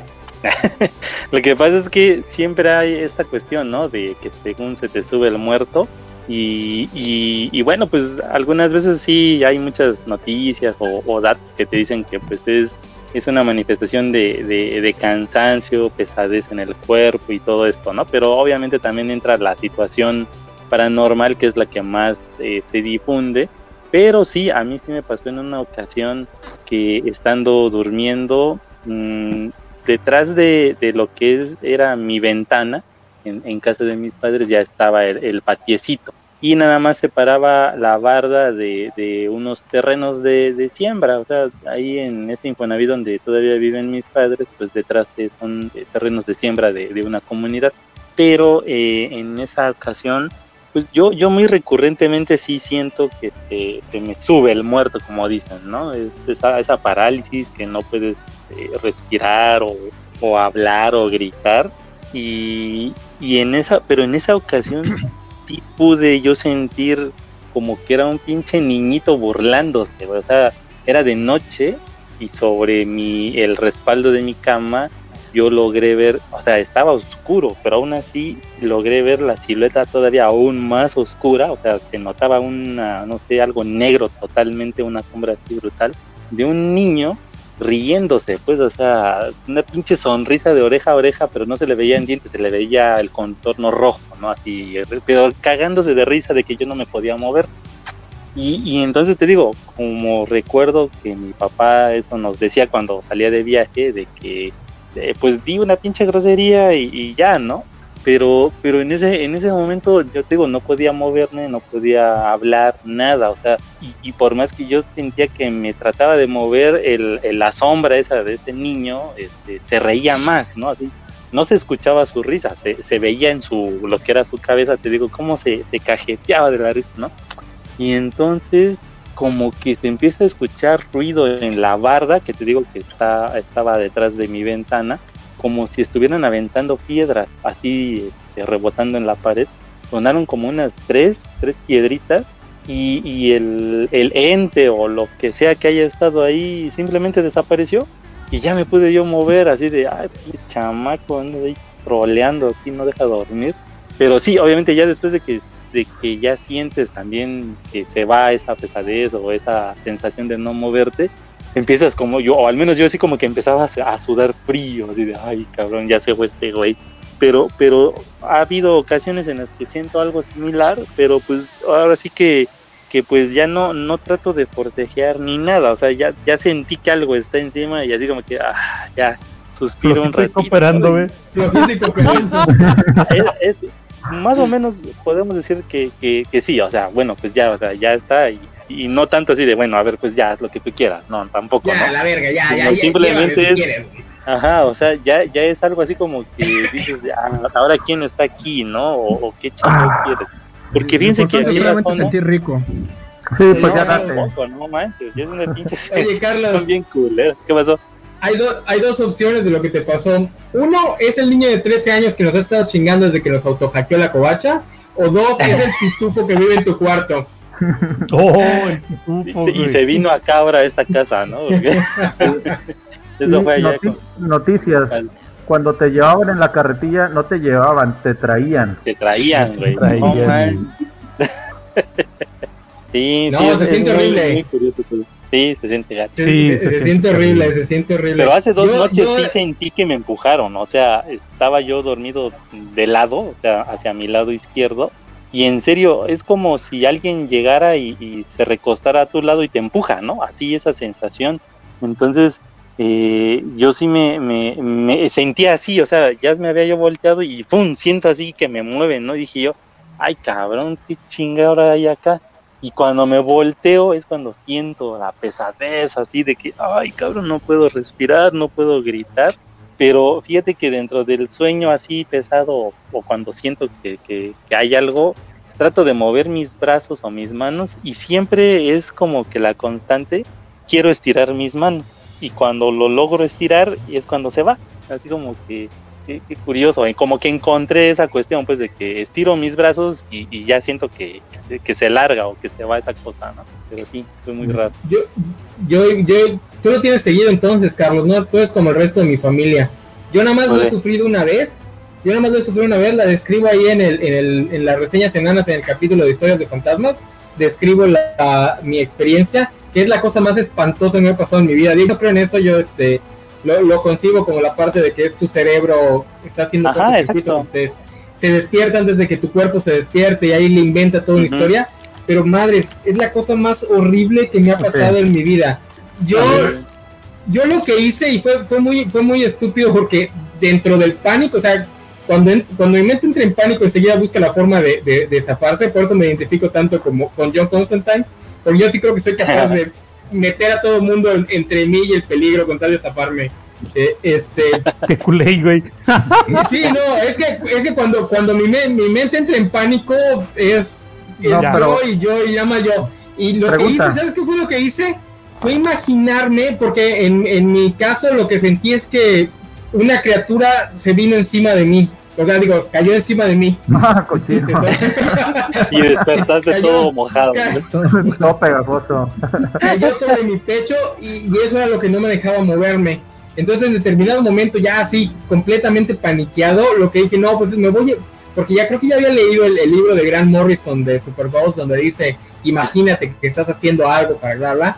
Entonces, lo que, lo que, lo que pensé enseguida fue, ¿sabes qué? Me voy a imaginar que estoy golpeando esta cosa con el martillo Ultimate, el Mjolnir Ultimate, a ver si así me la quito. Y ya después de un rato logré despertarme. Creo, no estoy seguro, pero creo que me paré de película. O sea, me levanté así de. Sí, y lo bueno es que ya había amanecido y ese día decidí, ¿sabes qué? Es un buen día para madrugar. Eran como las 6 de la mañana. no, me, no me pienso volver a dormir. Es que sí, cuando, cuando te pasa eso, yo al menos siento que, que cuando es que ya, ya podía moverme, respirar, lo que sea, pero me vuelvo a, no sé, a dormir y siento otra vez, así como que, como que se siente que va a pasar de nuevo. Entonces, sí, o sea, así como que, ay, maldita, viene otra vez, ¿no? Y me muevo, pero fuerte. Oye, Carlos, ¿y a ti cuando te ha pasado, nunca has sentido que si no te zafas de eso ya no despiertas? Porque yo conozco gente a la que les ha pasado así. O sea, que dicen, no, es que yo pues sentía que si no me zafaba de esto, aquí me quedaba. Pues como es una presión muy irritante en mi caso, así de que oh, ya no voy a poder mover y, se me va a dificultar respirar, pues tratas de moverte de manera inconsciente, es algo así como que la respuesta A, ¿no? Pero fíjate que mm. cuando, cuando, cuando dije hace ratito, bueno, pues hubo ocasiones en las que ya de plano no hacía nada, o sea, pues, pues dejaba que, que se sintiera esa presión o algo, Fíjate que lo que yo recuerdo que me pasa es que mi, mm, internamente mis oídos, no sé si, si empiezan a vibrar o algo, pero siento una sensación muy ensordecedora en ambos oídos. Así cuando ya dejo que empiece a pasar, siento que, que me vibran mis, oídos internamente y no escucho nada, ya no veo, obviamente, o sea, cuando me pasa siento que abro los ojos y veo todo oscuro, pero distingo figuras o algo así.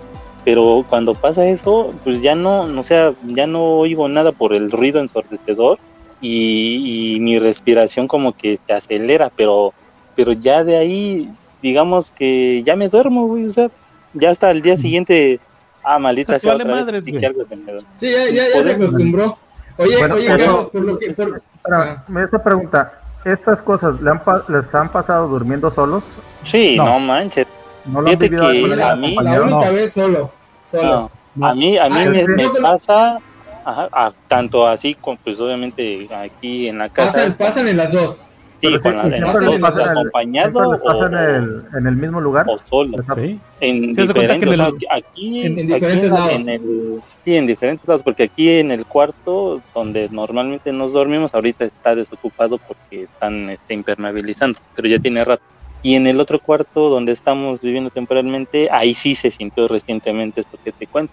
Pero en ocasiones anteriores sí es acompañado y, y cuando, estoy, cuando yo sé que estoy acompañando, trato de tocar a la otra persona, así como que para decirle, oye, güey, ayúdame o pégame o algo para que yo reaccione pero en serio no se puede, o sea, así de que no, no, puedo alcanzar. A veces, a veces la otra persona ni siquiera no, lo nota, a veces sí llega a notar que te está pasando algo, pero es muy leve, entonces no le presta atención, porque yo tengo una, una persona que me contó una anécdota de que su esposa ese, le dice al otro día, sí, vi que te estabas moviendo, pero pensé que tenías una pesadilla. No, es que yo, te, digo esto porque no manches. En, en mi adolescencia yo dormía con mis hermanos y en el cuarto donde estábamos a todos les ha pasado a mis dos hermanos le pasó y creo que a mi mamá y a mi papá. Ya di la verdad, güey, tú te le te ves encima a chingar. No, es que a mí también me pasó, a mí me pasó que así en la misma situación de que no me podía mover, pero sentía que tenía la vista hacia arriba, pero sentía que alguien estaba a un lado viéndome. Y no podía, no podía voltear para ver quién era, pero sí sentía una mirada muy pesada. y después a mi hermano le a mi hermano le pasó pero él sí me alcanzó a hablar. Yo me desperté, era fue en la madrugada, pero me estaba hablando muy así. A mí me, me dice bolita, bolita, bolita. Fíjate, y yo, ¿qué, eso, eso que dices tú, que, es que, no, no, puedes, no, no puedes ni intentar hablar. Así me pasó algo similar, güey. Pero fíjate que cuando tratas de hablar, o al menos cuando yo siento que estoy acompañado y que quiero hablar a la otra persona, siento que el tiempo se ralentiza, inclusive para hablar y moverte. Así es como que dices tú, le voy a hablar, pero cuando tú en tu mente estás llamándola, es decir, estás pensando el nombre de la persona que está a un lado, y cuando sientes que lo gesticulas con la boca, sientes que vas como en cámara lenta, así de, ay, Como si estuvieras balbuceando, güey. Sí, güey, eso es lo que yo, yo, yo más he sentido que, que, hago, así de que, güey, ayúdenme, pero siento, yo lo pienso que lo digo rápido, pero ya después cuando capto, estoy hablándolo, pero así bien pinche lento, güey, así como que también hasta eso, ¿no? Con, con una desesperación. Sí, con una, con una desesperación tremenda, güey.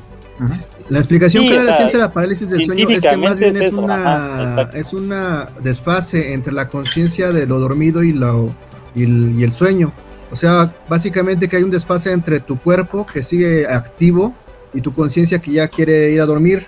Entonces, ese peso que sientes es básicamente el peso de tu, propio cuerpo, ya digamos, eh, eh, siendo consciente, o sea, cuánto tu peso, cuánto, cuánto pesa tu cuerpo, eh, sin la conciencia activa. Pero aquí hay otra cuestión, se supone que también, bueno, de los que creen en todo esto, dicen que las parálisis de sueño son, eh, son momentos muy, muy importantes y muy, ¿cómo llamarlo? Eh, son grandes oportunidades, porque ¿no? ellos dicen que la realidad se conforma también por parte del sueño y que el sueño es una gran herramienta porque en ese momento el espíritu se encuentra libre, libre de las ataduras del raciocinio y a través de eso puedes modificar la realidad. Si tú eres consciente en el sueño de que estás soñando, puedes modificar el sueño para que ese sueño modifique la realidad. No sé si se entiendan bien. O sea, básicamente La, técnica que ellos dicen es que cuando tú, cuando tú caigas en cuenta que estás soñando, no te asustes. Inmediatamente empieza a controlar tu sueño básicamente por tus manos. Visualiza tus manos lo más real posible. Ya una vez que las veas bien, de tus brazos, tu demás cuerpo, hasta que veas totalmente tu cuerpo controlado. ya una vez que dominas tu cuerpo en sueño, puedes, eh, como si fuera un lienzo o una realidad virtual, puedes modificar la, el sueño. Y una vez que está modificando el sueño, esto se verá reflejado en la vida real. Es una técnica de magia. Bueno, mira, antes de que, de que pasemos algo interesante que creo que va por ahí, que es los viajes astrales, quiero que le contestemos esto a, a Paul Bolton, que dice... Porque realmente adoramos a Satanás. Sí, porque adoramos a Satanás. No, pues yo como hispano y de valores cristianos, cuando descubrí la fiesta de los muertos de México, estuve choqueado, dado que yo pensaba que México era un país cristiano, y por eso pregunto y no os ofendáis, y si sois un país de mayoría cristiana católica, ¿por qué hacéis una, una fiesta y con maquillaje esqueletos con los brujos haitianos? Pues deberías de saber que somos una... Espérame, espérame, espérame, espérame, muchachón, el lunes, el lunes, el, el podcast de reseñas enanas va a tratar justo de eso. Voy a hablar. A ver, yo, yo, yo, puedo comentar algo. Espérate, espérate, espérate, espérate, espérate, espérate, Carlos. Carlos, espérate. A ver, ah. ¿qué, qué, qué, de qué vas a platicar el lunes, enano? De Día de Muertos y de su relación con el Halloween, de su relación con otras festividades europeas, etcétera, etcétera. ¿En dónde vas a platicar de ello? En mi podcast, Reseñas Enanas. Ah, eso significa que tenemos muchos más canales aparte de, de los que estamos viendo en este momento. ¡Wow! Voy a ir subiendo, voy a ir subiendo también en la semana al Facebook Covacho algunas este, imágenes y textitos al Facebook Covacho. Este, en Twitter, no sé si lo vayan a retuitear cuando lo suben en Twitter, al Twitter Covacho. También tenemos Instagram Covacho, donde el, el, Vale le toma fotos a sus desayunos. Probablemente vean este, comida de Día de Muertos. En YouTube nos pueden ver en estos videos, para los que están escuchando en formato podcast y de repente quieran ver lo que estamos mostrando en pantalla, pues métanse a YouTube y búsquenlo. En TikTok, Vanessa subió una reseña muy interesante sobre Eternal, que creo que va a ser una película muy divisoria Está muy interesante su postura sobre lo que dice, a ella le gustó, pero sí dice lo que a mí me preocupa mucho, que es un poquito aburrida la película, que para mí es el peor pecado que pueda tener una película, no importa qué tan interesantes sean sus ideas, pero bueno. En Twitch, no sé qué hacemos en Twitch, y en Discord, no tengo ni idea de qué hacemos en Discord. También tenemos Grinder, LinkedIn, OnlyFans, este, Tinder. nos están viendo ahorita y pueden usar sus cobacholares o bits para que hagamos cosas nefastas, como adorar a Satán y así. Ahora sí, Carlos, explícanos, explícanos a nuestro amigo español por qué, eh, bueno, no sé qué quiere, porque son dos preguntas realmente.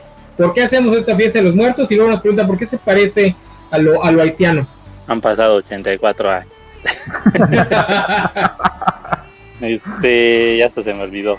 No, bueno, hay un, bueno, es como una historia también que me han contado eh, mis familiares, aparte los leí en libros relacionados a, a, mitos y leyendas eh, de, México principalmente. Se supone, y esto, bueno, desde la época colonial, tenían esa idea de que se convivía con los, los muertos en determinadas fechas. Aparte también, bueno, por la conquista y los aztecas también tenían esa, esa este, tradición. Entonces al mezclarse obviamente todo lo prehispánico y, lo español, eh, sí hay ciertos elementos en común que se menciona que durante esas fechas las almas, eh, tanto de los que murieron en paz, por así decirlo, de los que murieron violentamente, de los que fueron asesinados, eh, ajá, entonces están en estos días aquí eh, conviviendo o tratando de, convivir con los, los, los, vivos, pero hay una historia en la que decía que si los, como es una fiesta de, de los muertos, no aceptaban a los vivos no aceptaban a los vivos. Entonces eh, se enojaban o desaparecían, ¿no? Los muertos cuando veían a un vivo. Entonces para poder salir y hacer tus actividades, ir al mercado o, visitar a alguien, tenías que ya sea disfrazarte de algún muerto o ponerte máscara. Eh, en ese entonces pues las máscaras también tenían que tener estos elementos como de diablos, muertes, calaveras, todo esto. Entonces por eso es que eh, como que se toma esa referencia de que si salían en estos días tenían que salir como que vestidos de, difuntos, de muertos, para que te confundieras con ellos y, no o no te hicieran algo malo o no se espantaran y te fueran y, ya no regresaran. Entonces, y ya de ahí esas historias, pues pasa el tiempo. Por eso también aquí hay algo que a mí me, no, no me molesta ni nada, ¿no? Pero bueno, ya sabemos aquí llega lo gringo también y se hace lo del Halloween el 31 pero también lo que son los días 1 y 2, al menos acá en Oaxaca, todavía hay muchos pueblos rurales, ya la ciudad los está alcanzando, pero pues aquí se les llama comparsas, comparsas del Día de Muertos, que son como calendas, son eh, caminatas de, gente que va disfrazada de diablos, de calaveras, de catrinas, y, y, pues bueno, esa es la, la cuestión que, que, se había manejado, y tú también podías participar en ese tipo de, de, caminatas si tú este, te disfrazabas y te, te, mezclabas con los muertos. Entonces eso es algo que a mí se me quedó y, cada que hay algo así como esta oportunidad de ahorita de que por qué lo festejan si, si son católicos, cristianos, porque se supone que esa era la tradición en ese entonces. Tenías que vestirte así para poder salir, realizar tus actividades como si nada. Entonces, han habido películas también que como que mencionan esta algo así exactamente. Oye, oye Carlos, es, algo muy chido. ¿Qué pasó? Ahí en tu zona no hay ningún pueblito donde sí, bueno, ahorita ya no, pero hace, no sé, en la época de tus abuelos, ¿no hay algún pueblito donde plano sí no salían para nada en alguno de estos días de, ya sea el 1 o el 2 de noviembre? porque de plano creían que no podían salir porque ese era el tiempo de las ánimas en las calles. Porque por aquí, no sé dónde, mi abuela contaba de uno, pero no sé de dónde, no sé de qué parte del país era. No sé si era de la zona del Estado de México o si de aquí de la península. Posiblemente, fíjate, porque hay muchos eh, lugares todavía muy lejos de la ciudad que sí son muy, muy costumbristas y, y, ahí hacen otro tipo de actividades que acá en la ciudad o se hacían o se perdieron con el paso del tiempo pero aquí fíjate que es algo más curioso, lo que es eh, valles centrales y todavía alrededor de lugares que se encuentran a lo mucho una hora de distancia. Lo, la costumbre acá es irse a dormir a los panteones con, junto a la cripta de tus familiares. O sea, van, limpian. de todo el sur.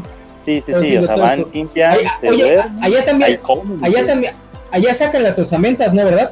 En algunos lugares todavía sí lo hacen Ah, sacan y ahí sale, entonces.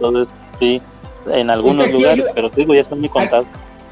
Aquí en Campeche hay un, un pueblito que lo sigue haciendo, solo uno. El resto de la península no tiene esa costumbre. Yo siempre me he preguntado de dónde, de dónde habrá salido. Probablemente viene más de la zona de, del sur del país. Y de hecho, mucho de lo que tenemos, de la, por ejemplo, directamente de la Santa Muerte, que no es con Día de Muerte, son cosas distintas bebemos, bebe más de la cuestión europea que de la cuestión eh, prehispánica. Eh, si no, tú como español busca lo siguiente, eh, la canina, o lo conocido como el triunfo de la muerte, en Sevilla, y vas a ver allá la Santa Muerte literalmente. O también, bebe, o también bebemos de ello, de la Santa Muerte, tiene su origen mucho en un fenómeno que se dio en la Edad Media, allí en Europa, llamado dance macabra, las danzas macabras las danzas macabras eran representaciones de, la muerte llevándose así, bailando, llevándose a, príncipes, a, reyes y demás, y nace por las pestes que ocurren en el siglo XV, XVI, eh, pestes bubónicas y demás que pues, eh, casi extinguen a, los humanos ahí en, Europa. Todos, todas estas cuestiones eh, dan pie a cuestiones ya aquí folclorizadas en México, directamente a lo que es las cuestiones como la, como la Santa Muerte. Y pues básicamente porque eh, el mexicano no es el único que vive con la muerte, o sea, todas las culturas ha tenido que buscar una explicación de qué es la muerte, qué pasa con la muerte y qué hay más allá, si es que hay más allá. Cuestiones, por ejemplo, con los celtas, con el Halloween, en Japón con el Festival Lobón, aquí con el Día de Muertos, muchas culturas a lo largo, del, a lo largo y ancho del mundo siempre encuentran una explicación y una convivencia hacia lo que es el fenómeno de la muerte, porque a fin de cuentas, como decía la, como decía un, un, un, ¿cómo se llama? una rima muy famosa de la danza macabra, seas príncipe o seas mendigo, o mendigo, tarde o temprano bailarás conmigo. Todos vamos para allá. Eh, y de hecho hasta se puede ver una representación de eso en así muy levemente en la película esta del séptimo Fate en blanco y negro. ya casi al final están todos bailando con la muerte. Otra, otra pequeña, explicación así rapidita, la estética de la, de la Catrina nace, como dice Cuthberto, de la danza macabre del memento mori, toda esta estética eh, medieval, medieval y después renacentista y después este, premoderna, de justamente de representar, de usar la, la idea de esqueletos y cadáveres para, para dar un mensaje de vida, ¿no? En este caso es, acuérdate que no importa quién seas o qué estatus tengas en la sociedad, al final te vas a morir, vas a terminar siendo un cadáver. Aquí en México, lo que ocurre es que nuestras culturas prehispánicas del centro para acá la estética estaba muy clavada en los esqueletos, en el gore, especialmente los aztecas. Tienen un mito sobre un dios de, la agricultura que es básicamente un dios desollado y plantaban cadáveres. Estaban bien locos. Entonces, la iglesia católica aquí pues llega a hacer lo que hacen todo el mundo, que es cooptar lo más que puede de las tradiciones locales para convertirlas a la liturgia eh, romana, cristiano-romana, a través de esa cooptación de, ritos preexistentes. Aquí en México todo esto se celebraba en julio y agosto, que era la época, nosotros no tenemos un invierno crudo, especialmente en la parte Mesoamérica de México, no tenemos un invierno crudo, entonces no tiene mucha lógica que lo hagamos en el transcurso de verano a, invierno o a mediados de otoño, como si lo hace Europa. Nosotros, eh, Mesoamérica lo hacía en, en julio y agosto, que es la época creo que de cosechas de algunos cultivos.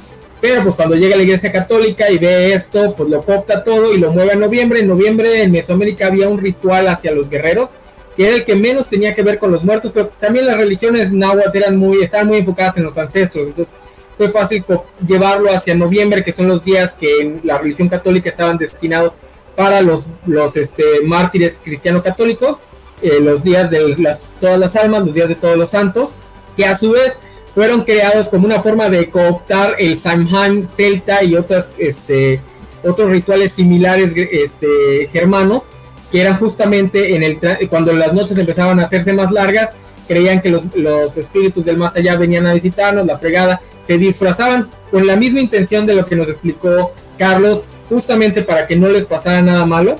Y bueno, así se hizo todo un, un oroborus de, de creencias mortuarias y la estética en sí misma esta la Catrina así vestida con su, con su vestidote y pintada blanco y negro. Es posible que se parezca mucho a lo que hacían en Haití, porque ambas salen del Memento Mori y del Dance Macabre. En México se da por Posadas.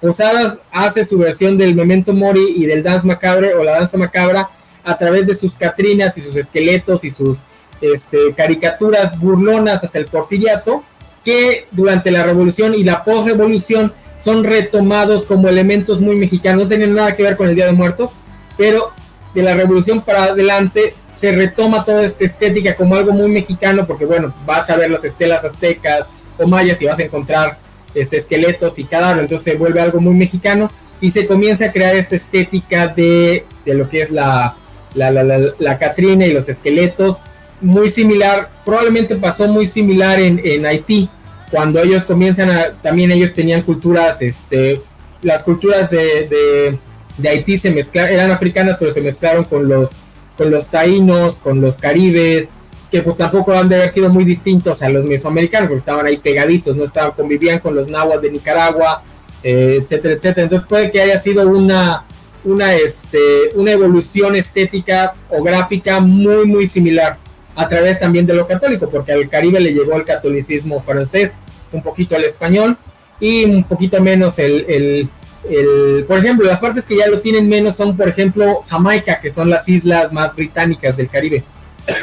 Muy bien. Vamos a pasar lo siguiente después de esta larga explicación. Esta historia de Luis Juárez está interesante. A los 12 años, después de no poder dormir toda la noche, escuché una voz de mujer que me llamaba.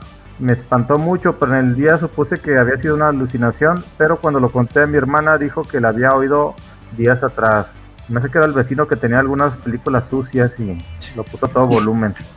Fíjate que eso, es muy, muy probable, ¿eh? Las, este, la forma en la que viaja el sonido es mucho más compleja de la que creemos y de repente sí nos toca escuchar pláticas de vecinos, aunque en el día nunca vamos a poder escuchar una plática del vecino, pero pues en las noches que hay menos ruido, o que baja la temperatura y el aire se adelgaza tantito. Sí, pues, a mí me lo digo porque a mí me tocó una vez escuchar a mis vecinos este, practicando el delicioso una mañana en el que estaba todo tranquilito. Entonces mi cuarto, curiosamente, el, enano estaba ahí en la ventana del vecino y No, eran dos personas no muy agraciadas físicamente, así que no era nada, no nada, interesante, la verdad. Este, mi cuarto se hace... decían, Oigan, ¿y si invitamos al enano? pásale, pásale. No, man. Mi cuarto hace, Ahorita eso de un cañón. Ajá. Ajá. Ahorita que, que, que, cuenta eso de, de las voces y todo eso, igual esto fue algo que pasó cuando yo estaba, no sé, creo que tendría 10 años. Yo, pues no, no, obviamente yo no me enteré porque yo estaba bien dormido, pero eso ya lo, lo, me lo contó mi mamá y mi tía al día siguiente. Era precisamente la noche de, primero de noviembre y en el Infonavit donde nosotros empezamos a, vivir, pues el andador todavía no estaba tan poblado, ¿no? No había mucha gente todavía viviendo en las casas. ¿Acaso habría como unas 6 de las 20 que hay por andador?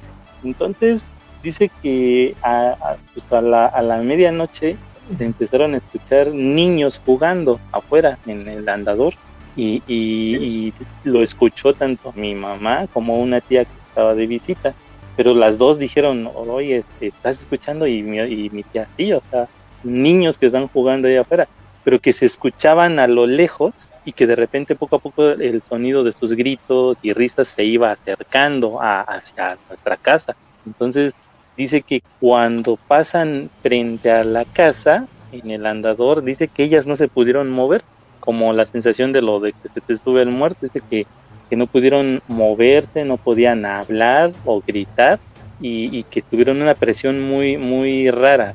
Y que, pero mientras los niños o las voces de los niños jugando estaban justo enfrente de la casa, ellas no podían hacer nada. Y después dice que empezaron otra vez a irse los niños jugando, gritando y todo eso, y hasta que desaparecieron las voces, ellas ya se pudieron mover y que fue así de una experiencia de, ay, güey, no manches, o sea, y, y de ahí pues ya no sé qué, qué pasó más, si, si siguieron despiertas o si, si durmieron, pero eso ya nos lo contaron al día siguiente. Y que también aparte una vecina, por esas mismas fechas, dice que todas las noches escuchaba que una mujer con zapatillas de tacón hacía mucho ruido al caminar, ya saben, ¿no? Las zapatillas con, con tacones cuando camina alguien así, este, pues suena mucho. Y dice que siempre la escuchaba caminar en las noches, siempre, siempre, siempre. Y dice que en una ocasión ella dijo, pues voy a ver quién es, ¿no? ¿Qué vecina hace tanto ruido a, plena medianoche? Porque pues no deja dormir. Dice que el día que ella se propuso este, esperar a que volviera a escucharse que estaba caminando afuera, ya la escucha caminando, se está acercando hacia su casa y que dice que justamente se paró en la ventana que da a la calle donde estaba ella. Y dice que, que justo cuando escucha que se detiene ahí, ella quería aprovechar para abrir su ventana y hablarle. Pero dice que cuando abre la ventana, dice que se desmayó.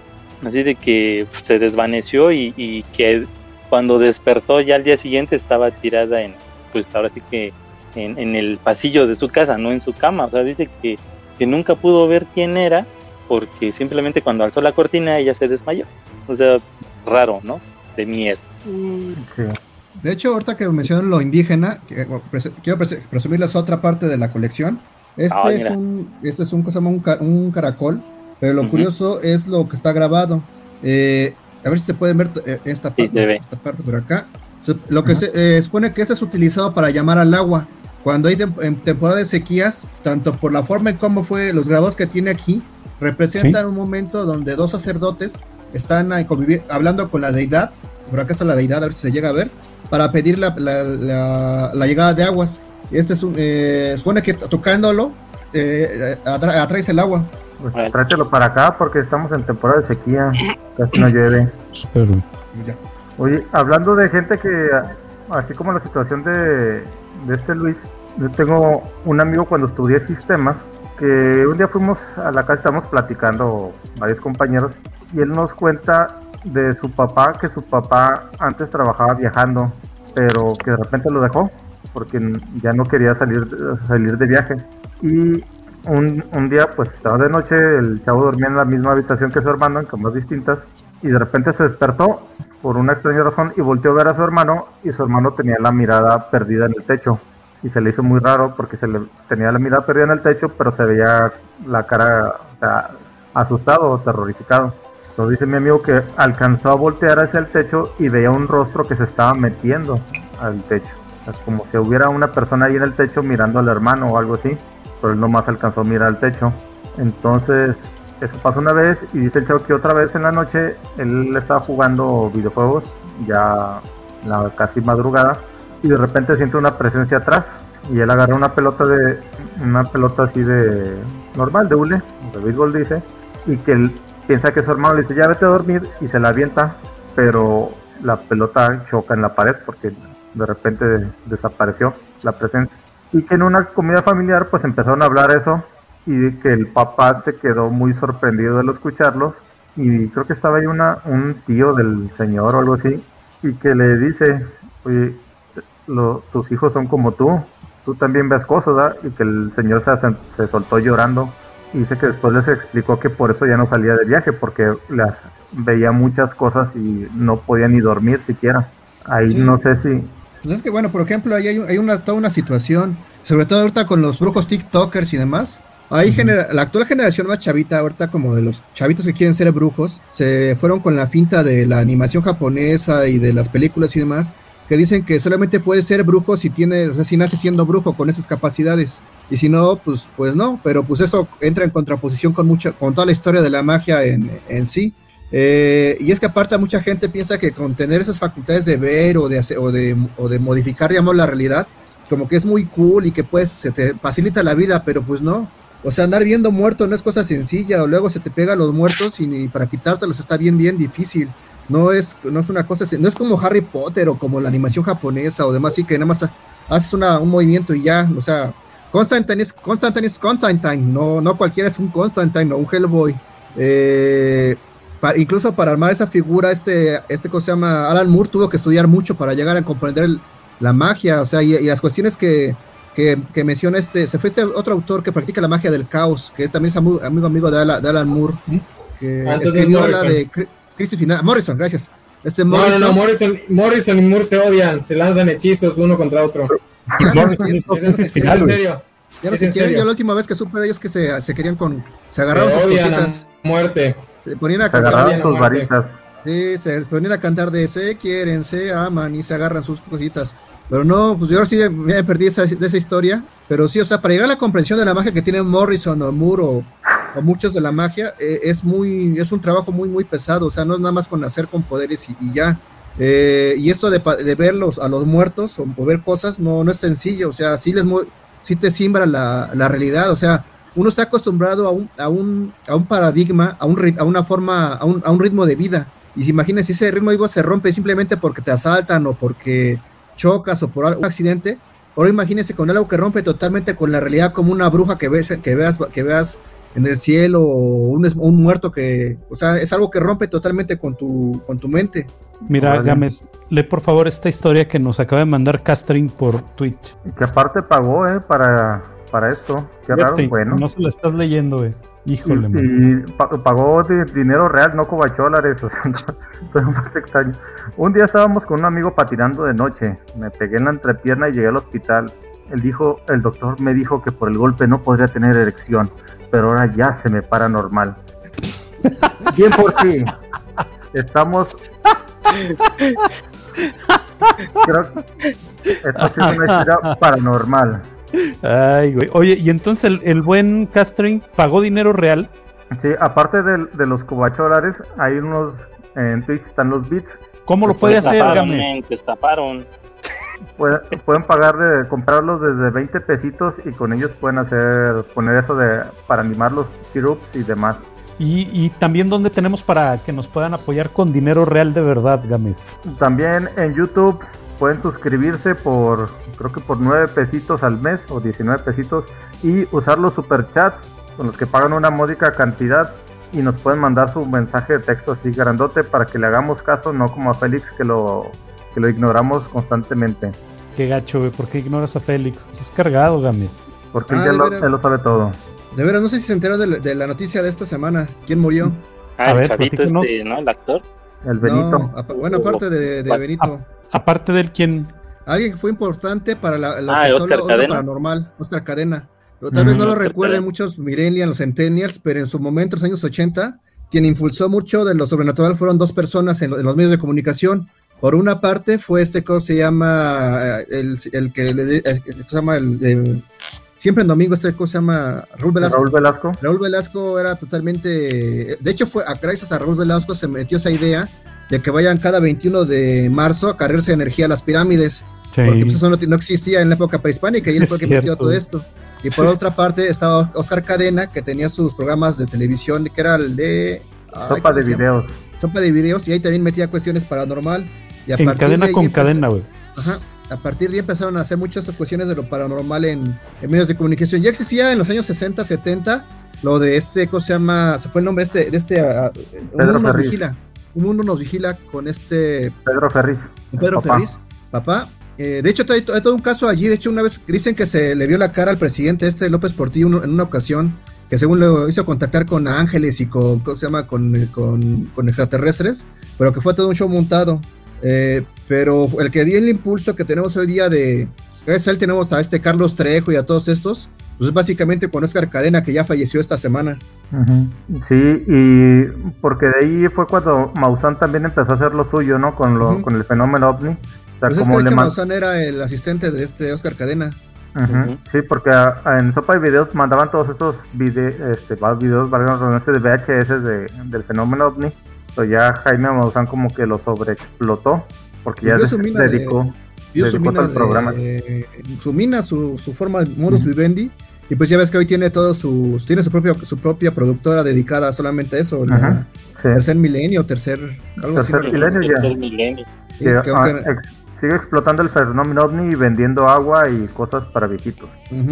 Los tacos de Doña Chonita. Luego a veces Se supone que él es vegetariano, pero puso un restaurante de ¿qué? de comida, de esta, de carne, esta cosa, arracheras, las arracheras de. ¡Ah, yo tengo hambre! ¿Qué cosa se llama? Que eran de un sabor del otro mundo. Así es. Pero digo, ha habido varios momentos históricos para esto de lo paranormal. Por ejemplo, otro que dio impulso fue en el, por ahí del 2000 con este personaje, que este, ay, se fue el nombre, el, de la gorrita, ¿cómo se llama este? Adal Ramones. Adal Ramones, que él, se, que él sí, literalmente, aparece a él, ahorita tenemos cuestiones, bueno, tuvimos durante un rato, Canera aguantando a este, ¿cómo se llama? Carlos Trejo, que incluso hasta, llama, hasta película llegó a sacar, tú, se llama... De cañita. día. Sí, fueron. Pues que como que al, al mexicano le gusta todos esos, todos esos asuntos paranormales, ¿no? Cosas fuera de lo normal. Es parte del mismo folclore, como ya le hemos mencionado. La vida después de la muerte, las cosas que no puedes explicar. No sé, son sucesos hasta cierto punto divertidos, entretenidos. De, cuando, las, de las cosas que decía. Cuando las, las manejas en un ambiente controlado, como platicamos la semana pasada. ¿Tú crees que este señor Trejuas es, es el mayor charlatán hasta el día de hoy en México? En, pues es que este se, lleva, se llama, hay mucha competencia, o sea, y el problema de, lo, paranormal es que se llama, ¿cómo compruebas? O sea, ¿cómo, cómo haces un, una investigación científica de eso? Si por, si por definición la ciencia investiga la, la consecuencia y la, y uno busca una explicación de causalidades de los fenómenos naturales y sociales, si lo paranormal está rompiendo las leyes de la naturaleza, ¿cómo investigas de acuerdo a las leyes de la naturaleza si, si algo lo rompe? Y entonces eso da, da, pie a que mucha gente pues, pueda hacer su agosto allí. Eh, pues lo importante de ahí es, que, bueno, también da, ha dado pie a mucha economía. Por ejemplo, no sé si recuerdan a un personaje llamado ay, Esteban Mayo. Esteban Mayo, eh, por todo este impulso, llegó a tener toda una cadena de boutiques, de centros de educativos y demás, donde te vendían el, ¿cómo se llama? Que el frasco de, para la juventud, para la buena suerte y demás.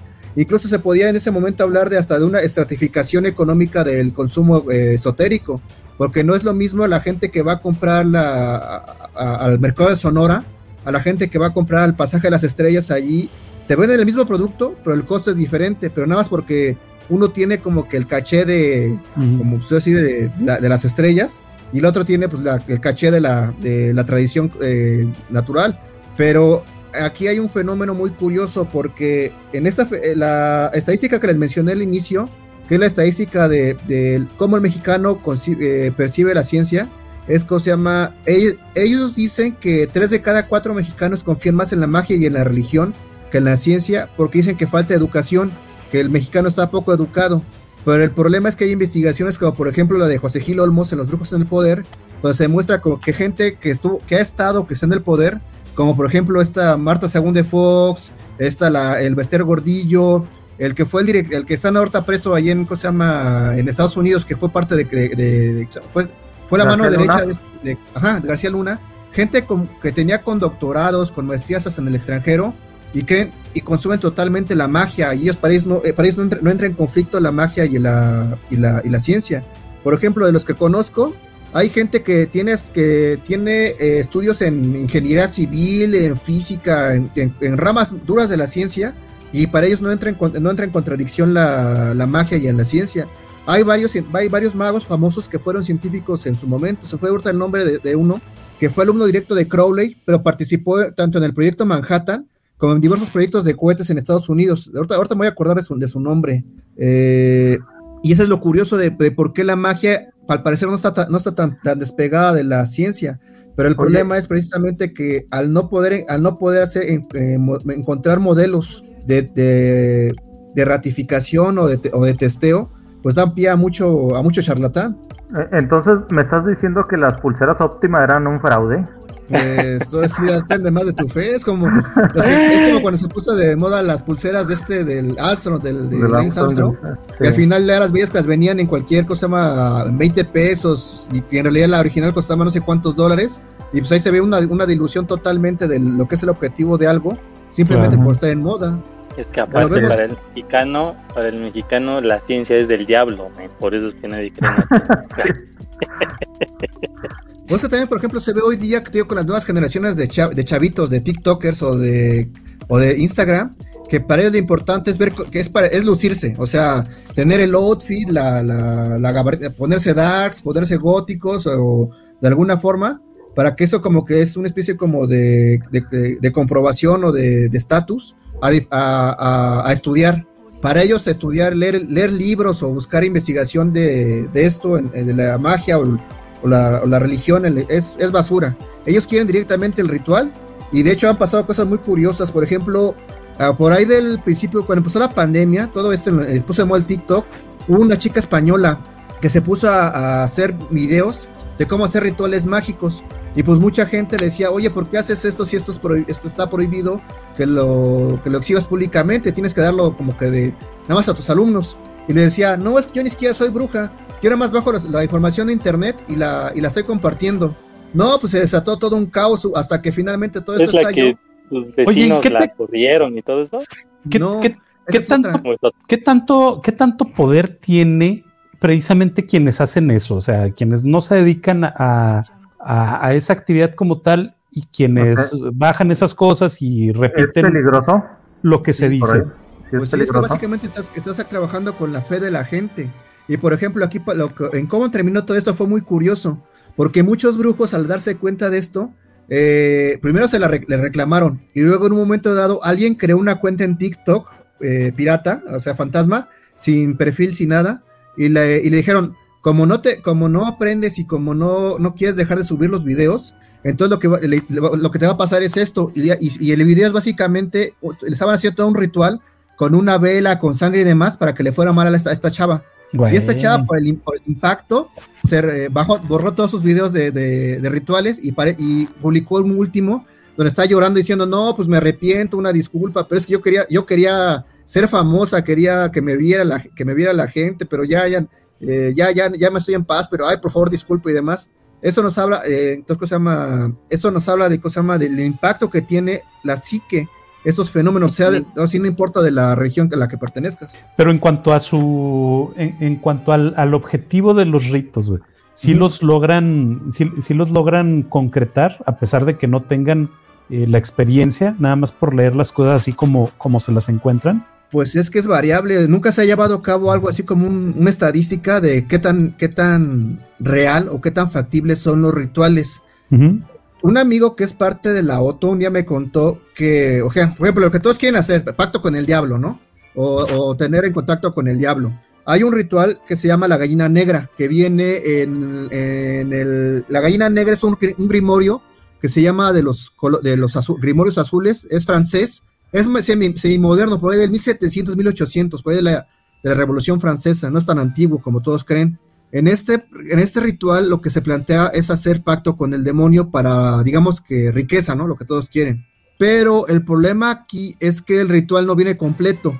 Por ejemplo, eh, para tú hacer ese ritual necesitas ciertas herramientas, pero no te dice cómo hacerlas, que sí las viene en otros grimorios. Sin embargo, lo que me dice este amigo es que él sabe de gente que se ha hecho ese ritual de forma incompleta y le ha funcionado, pero también sabe de gente que lo ha hecho también de forma tanto completa como incompleta y no le ha funcionado. Entonces, para mí es muy, es, muy variable la, el, índice de, comprobación como para poder decir que sí o que no. Eh, de que pasan cosas, pasan cosas, por ejemplo, pero no todas son comprobables. Eh, por ejemplo, a mí en una ocasión, yo cuando estaba estudiando eh, la carrera, a nosotros nos tocó recibir a los, a los integrantes de la marcha del EZLN, no sé si la recuerden, allí en, ¿cómo se llama? Que vino por ahí del 2000, aquí a la Ciudad de México. Sí, sí, sí. Entre los integrantes que venían de la EZLN, venían diversos grupos étnicos, diversos grupos indígenas, y entre ellos venía un chamán por cada grupo indígena. Y siempre en las noches hacían una, una fogata donde solamente los chamanes, no sé cómo se reconocían, entre ellos se reconocían, y solamente se juntaban entre ellos. Y aunque no hablaban lenguas distintas, se comunicaban. No sé cómo, se comunicaban entre ellos. Y en una ocasión me permitieron estar con ellos. Eh, yo te aseguro que no tomé nada, no me fumé nada, no me, no, nada. pero en un momento dado volteo hacia atrás, hacia, digamos que está en el centro la, fogata, rodeándola estábamos todos los chamanes y otros invitados. Y de pronto volteo y las sombras de los chamanes eran de animales. Eran, mm. eh, eran de, gatos, de coyotes, de aves, de águilas, todo. Y que estaban como que jugando entre ellas. Ajá. Los nahuales, ¿no? Pues sí, y yo nunca lo, yo, para mí no hay una explicación lógica de eso. O sea, te digo, yo yo te aseguro que yo no me fumé nada, no me tomé nada, no nada. Sin embargo, te aseguro que yo vi eso. Órale, No, pues sí, sí, sí, sí tiene cierta lógica y, y por lo que yo también he sabido ahí de, de, este abogado que les platico que resultó medio miedosón, sí me platica que, que aún existen esta, estas figuras de, de, los famosos nahuales. Súper bien. Fíjate por aquí, Doc Sirius nos pregunta, no sé si quieres leer el, el comentario, Beto. ¿Qué piensan ustedes? ¿Habría manera de que la fe o algunas de las cosas paranormales que seguimos o creemos sean tulpas creadas por la histeria colectiva o alguna persona con la habilidad sin saberlo para manifestarlo? Ah, bueno, es que de entrada la tulpa es un concepto medio erróneo. Es un concepto que nace de la, ¿cómo se llama? De la, ah, ese fue el nombre, de la teosofía a finales del siglo XIX. Que la teosofía es básicamente es Elena, Elena Petrova Blavatsky que viaja al oriente y entra en contacto con lamas y con con budismo esotérico, pero en realidad las tulpas como tal eh, viene de la palabra tulka, que es una reencarnación, una reencarnación directa de un lama muy poderoso, eh, entonces como tal no existiría. Sin embargo, esas manifestaciones mentales eh, al parecer son reales, pero el problema es cómo manifestarlas, cómo controlarlas. hay un cuento de este, ¿cómo se llama? Se fue el nombre, Borges, llamado Los Hombres Grises. Si es Borges o este otro eh, argentino, ¿cómo se llama este? El de Rayuela, ¿cómo se llama? Ah, Cortázar. Cortázar, No creo si es Cortázar o Borges, que habla de todos ellos, que son básicamente estos son seres inconscientes creados por nuestras necesidades. Pero es que eh, hay que volvemos a lo mismo. Si aceptamos la teoría de que, de que somos seres creativos y que nuestras emociones son lo que permiten mantenernos en esta tierra, pues en teoría también nuestras, emociones mal dirigidas podrían crear, eh, nos, crean problemas con el famoso karma. Y en este caso también manifestaciones dependiendo de nuestras necesidades propias. Eh, pero es que si hay que entrar directamente en el, mundo de la fe y el mundo de la fe es muy irracional. Bueno, es irracional hasta cierto punto, pero también te digo, no hay yo no encontré una forma de cómo tener una comprobación metódica y analítica de todo fenómeno para decir, en este momento es cierto y en este momento es falso fenómenos pasan en, muchos momentos, o sea, todos hemos vivido un fenómeno, un fenómeno como tal, pero una histeria colectiva, pues pocas veces. Por ejemplo, ahí está el caso de las apariciones de la Virgen de Lourdes, no sé si las conozcan. Hay un, un, fenómeno de histeria colectiva. Eh, dentro de los, cuando se hizo famoso este fenómeno en Lourdes, la, la, Virgen María les dijo, les voy, a, les voy a dar un fenómeno social general para que vean que les estoy diciendo la verdad y que no, no es solamente una alucinación. Y ahí frente a todos, eh, estamos hablando de, del inicio de la televisión, o sea, esas televisiones de todavía de esas cosas se llama con grabados, o sea, ni en cassette, sino directamente en, discos de, ¿cómo se llama? De, vinil. ni de vinil, o sea, de como si fueran de las de las películas de, como si fueran películas así de, de cartel, esas carteles. Ah, ok, sí, sí. Eh, de rollo, con cinta, celuloide. Nos vemos, nos vemos, Carlos, que te vaya bien. Mandó, a convocar a, la gente en un momento dado y en ese momento dado vieron todos y hasta lo grabaron con, con, las, con, cámara, cómo el sol empezó a moverse a lo largo de todo el, de todo el cielo como si bailara. Es algo que es total, o sea, físicamente es imposible, o sea, el sol no se mueve así, ni la... Para que pase eso, pues, o la Tierra se tiene que mover, o, la, el sol se tiene que mover, y, pues no, o sea, no, no había una forma racional de, cómo comprender eso. Y hasta el momento no hay, hay una explicación de, de, qué pasó con ese fenómeno y pero fenómenos así a lo largo de todo el tiempo. Por ejemplo, otro fenómeno que es muy curioso es el de las posesiones. La, posesión aparece en todas las culturas, seas católico, seas cristiano o seas de todo tipo pagano o todo tipo. Y, toda y, toda, y la forma en cómo, la, cómo se acerca la religión a las posesiones es muy diferente. Por ejemplo, los, los afrocaribeños, los de origen africano, ellos no consideran las posesiones como algo malo esencialmente, Sí, pues, consideran que hay espíritus y que hay muertos malos, pero también que hay, hay, muertos buenos que se quieren comunicar y a través de la posesión es como lo logran. Sin embargo, pues, y a la forma de cómo se expulsa a los, a los demonios o los espíritus malignos, pues varía, varía mucho, desde, por ejemplo, el, cristianismo, por ejemplo, con cuestiones como el exorcismo puro, hasta el uso de, formas rituales como sería la, la medalla de San Benito. Incluso, bueno, tenemos aquí dos, dos modelos, medio, que son totalmente utilizables o fenómenos que para ellos son, ¿cómo se llama? Fenómenos paralelos que tampoco se encuentra explicación clara. Por ejemplo, estos elementos que les voy a mostrar son elementos que me, han regalado diversos sacerdotes a lo largo del tiempo, pero lo curioso de ellos es que son, son elementos que aparecen o que vomitan la gente que está poseída y que, como pueden ver, o sea, no hay una explicación racional de todo eso, o sea, son pedazos de, vidrio, eh, agujas de metal, eh, se llama? Clavos, eh, se llama? Monedas que no tendrían por qué estar allí o incluso por qué salir de la forma en cómo, en cómo salen, o sea, vomitadas. Sin embargo, aparecen y no hay una explicación racional para todo eso. Oye, sobre eso de lo, del exorcismo, lo que las películas nos han dicho y que es por lo que sé, no cualquiera, no cualquier sacerdote puede hacer un exorcismo. ¿Eso es cierto o todos están entrenados para eso? Eh, sí, no, o sea, sí están todos entrenados, pero es una especialidad lo llaman un sacramental porque no es un mm. sacramento como tal. Eh, y aparte para realizar necesitas dos cosas. Uno, vaciar una serie de baterías que comprueben que no es un elemento netamente eh, mental. Y segundo, que tengas el permiso del obispo. Sin el permiso del obispo no puedes realizar una, un, un, llama? un exorcismo.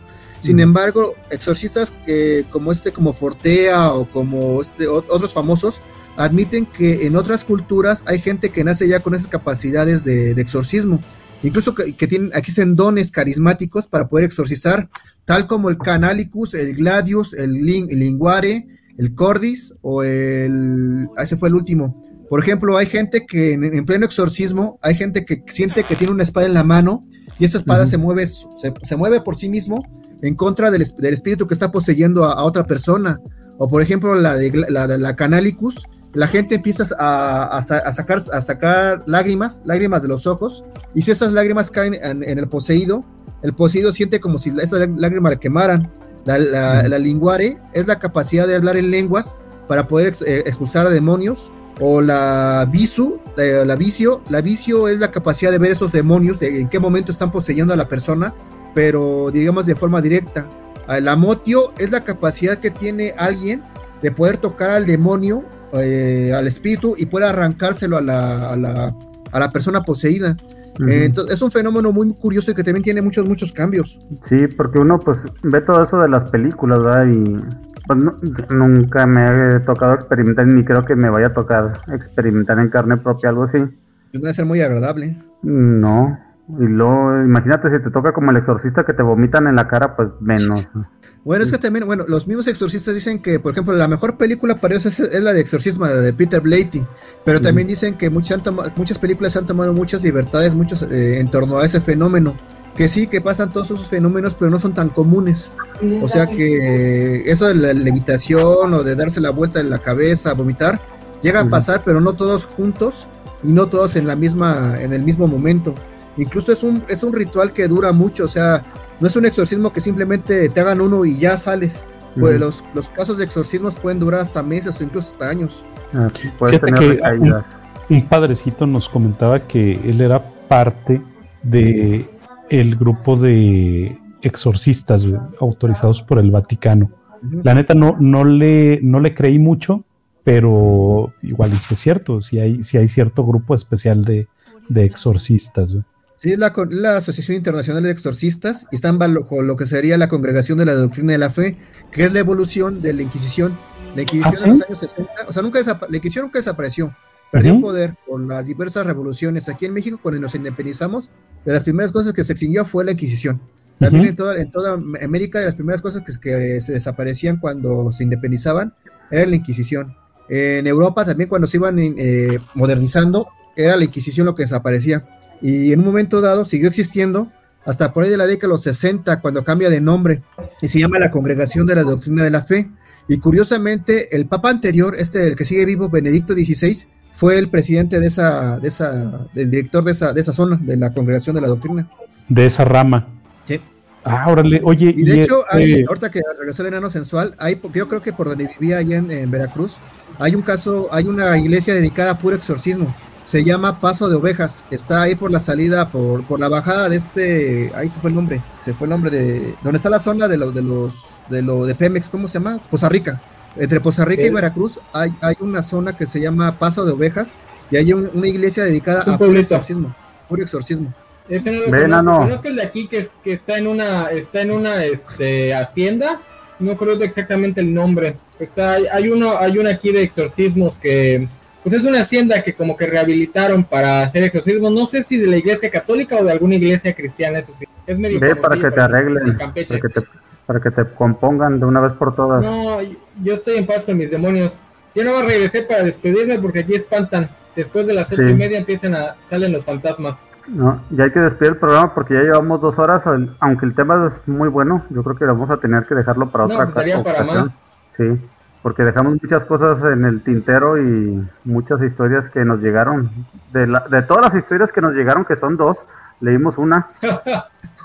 y quedaron muchas pendientes de Félix que nos cuenta que en el, en el metro de la Ciudad de México pasan muchas cosas, muchos usos. Eso sí la leímos. Este no lo leímos. Sí lo leímos, pero no estabas aquí. Fue cuando te se llevaron tu olla de oro. ah, qué chistosito, ya no se le paranormal. Bueno, vamos a empezar a despedirnos. Este Beto, muchas gracias. ¿Nos puedes dejar tus opiniones finales y algún punto de contacto o algún proyecto que quieras que, la gente lo vea?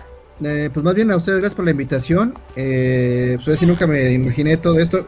Creo que alguna vez ya había comentado el proyecto que tengo, es de la, el proyecto que es, como tal se llama Expo Brujas, eh, se llama Brujería, Brujas, Insólitos Objetos, se llama Brujas, eh, Dioses Olvidados, Amantes del Diablo. Eh, es una exposición que versa sobre la historia de la brujería en Occidente, América, Europa y África.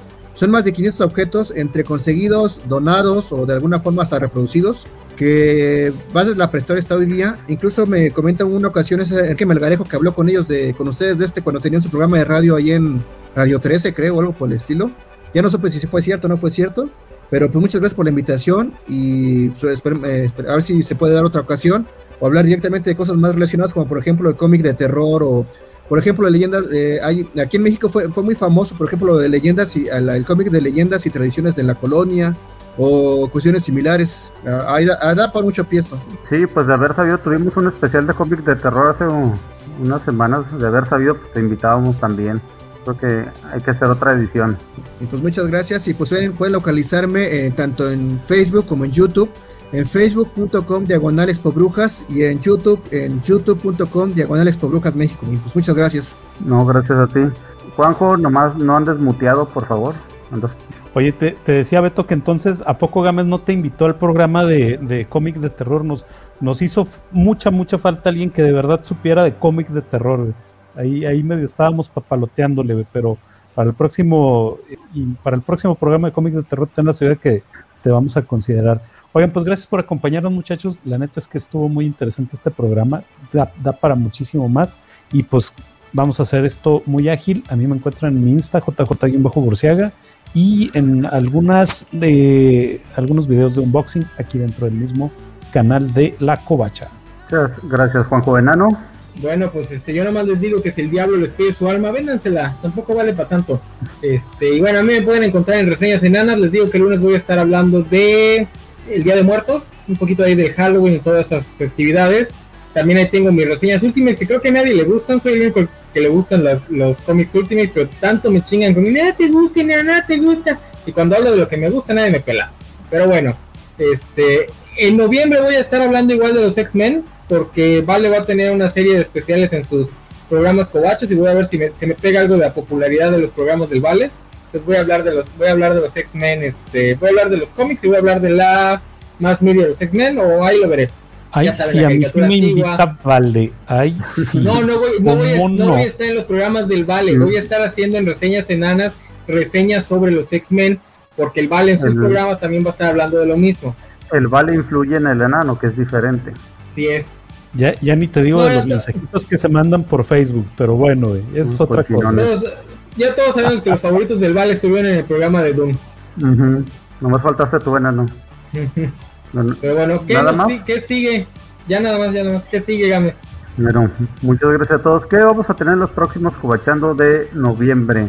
Empezamos con Héroes de Acción de los 80s, 90s. Rambo, Comando, este, Arnold Schwarzenegger y demás. Vamos a hablar sobre esas películas tan, tan chidas que hicieron muy feliz a mucha, mucha chaviza con tantas balas y demás. También vamos a tener el, programa tan esperado y siempre postergado de Caballeros y Magos, donde hablaremos de series y caricaturas que tienen que ver con temas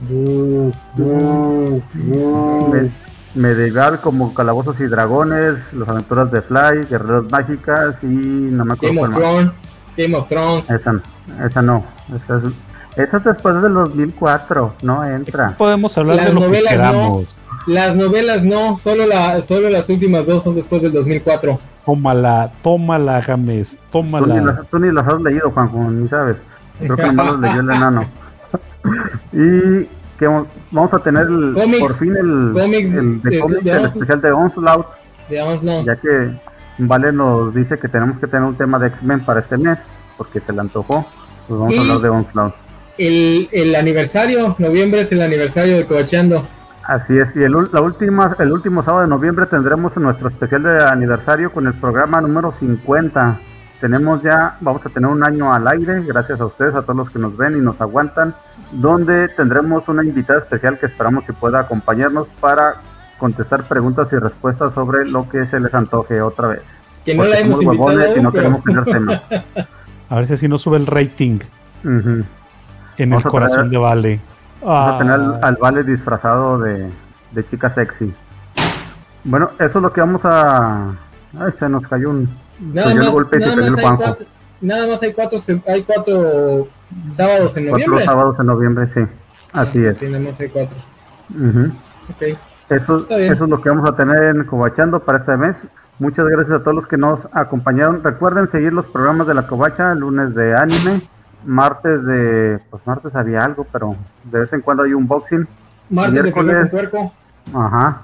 Miércoles las charlas van a regresar por ahí de finales de noviembre, pero mientras habrá ñoñoticias a las 3 de la tarde, ñoñoticias a las 3 de la tarde, ¿quién se levanta a las 3 de la tarde a ver eso? ¿No eran a las 5? Bueno, vale sabrá. Jueves de ñoñonautas, donde hablan sobre cómics temáticos por mes. Los cómics de la semana, los viernes a las 9 y media de la noche, si tienen sueño, pues véanlos acaban como a las 4 de la madrugada y como siempre cobachando los sábados a las 6 de la tarde. ¿No han, eh, pensado en, agregar una, una, una, sección que sea algo así como platica con tu wife o algo por el estilo, donde inviten a una cosplayer para que sea puro clickbait? O sea, literalmente será un, sea un puro clickbait y a través de... Rich, esa, esa, esa es una idea visionaria, ¿eh? Rich, sí, lo, buena idea. Luego como estamos, tenemos varios pervertidos aquí que les podrá gustar mucho la idea. Pues es que eso es clickbait directo, o sea, ¿no? Supone que no hay YouTube, ese, la forma de traer, ¿cómo se llama? ¿Cómo le explicaron? Una vez me lo explicaron que me mucha risa, de que para que tenga éxito tu, tu, tu video, tienes que poner una, una, miniatura donde hay una chica chichona y un, y un, un título llamativo. Ya ves, enano, en el próximo cochando ponle una chica chichona a la imagen para ver qué tal pega. Cállate que lo voy a empezar a hacer con todas las. Con todas las... sí, voy a empezar a hacerlo, voy a empezar a hacer con todas. Ahí lo tienen. La chica chichona escondida en el, en el logo de, en la imagen de Cobachando como no sé si su opción de la, de la club, de Club Nintendo tenía un rombo escondido en todas las portadas. Algo así tienes que hacer.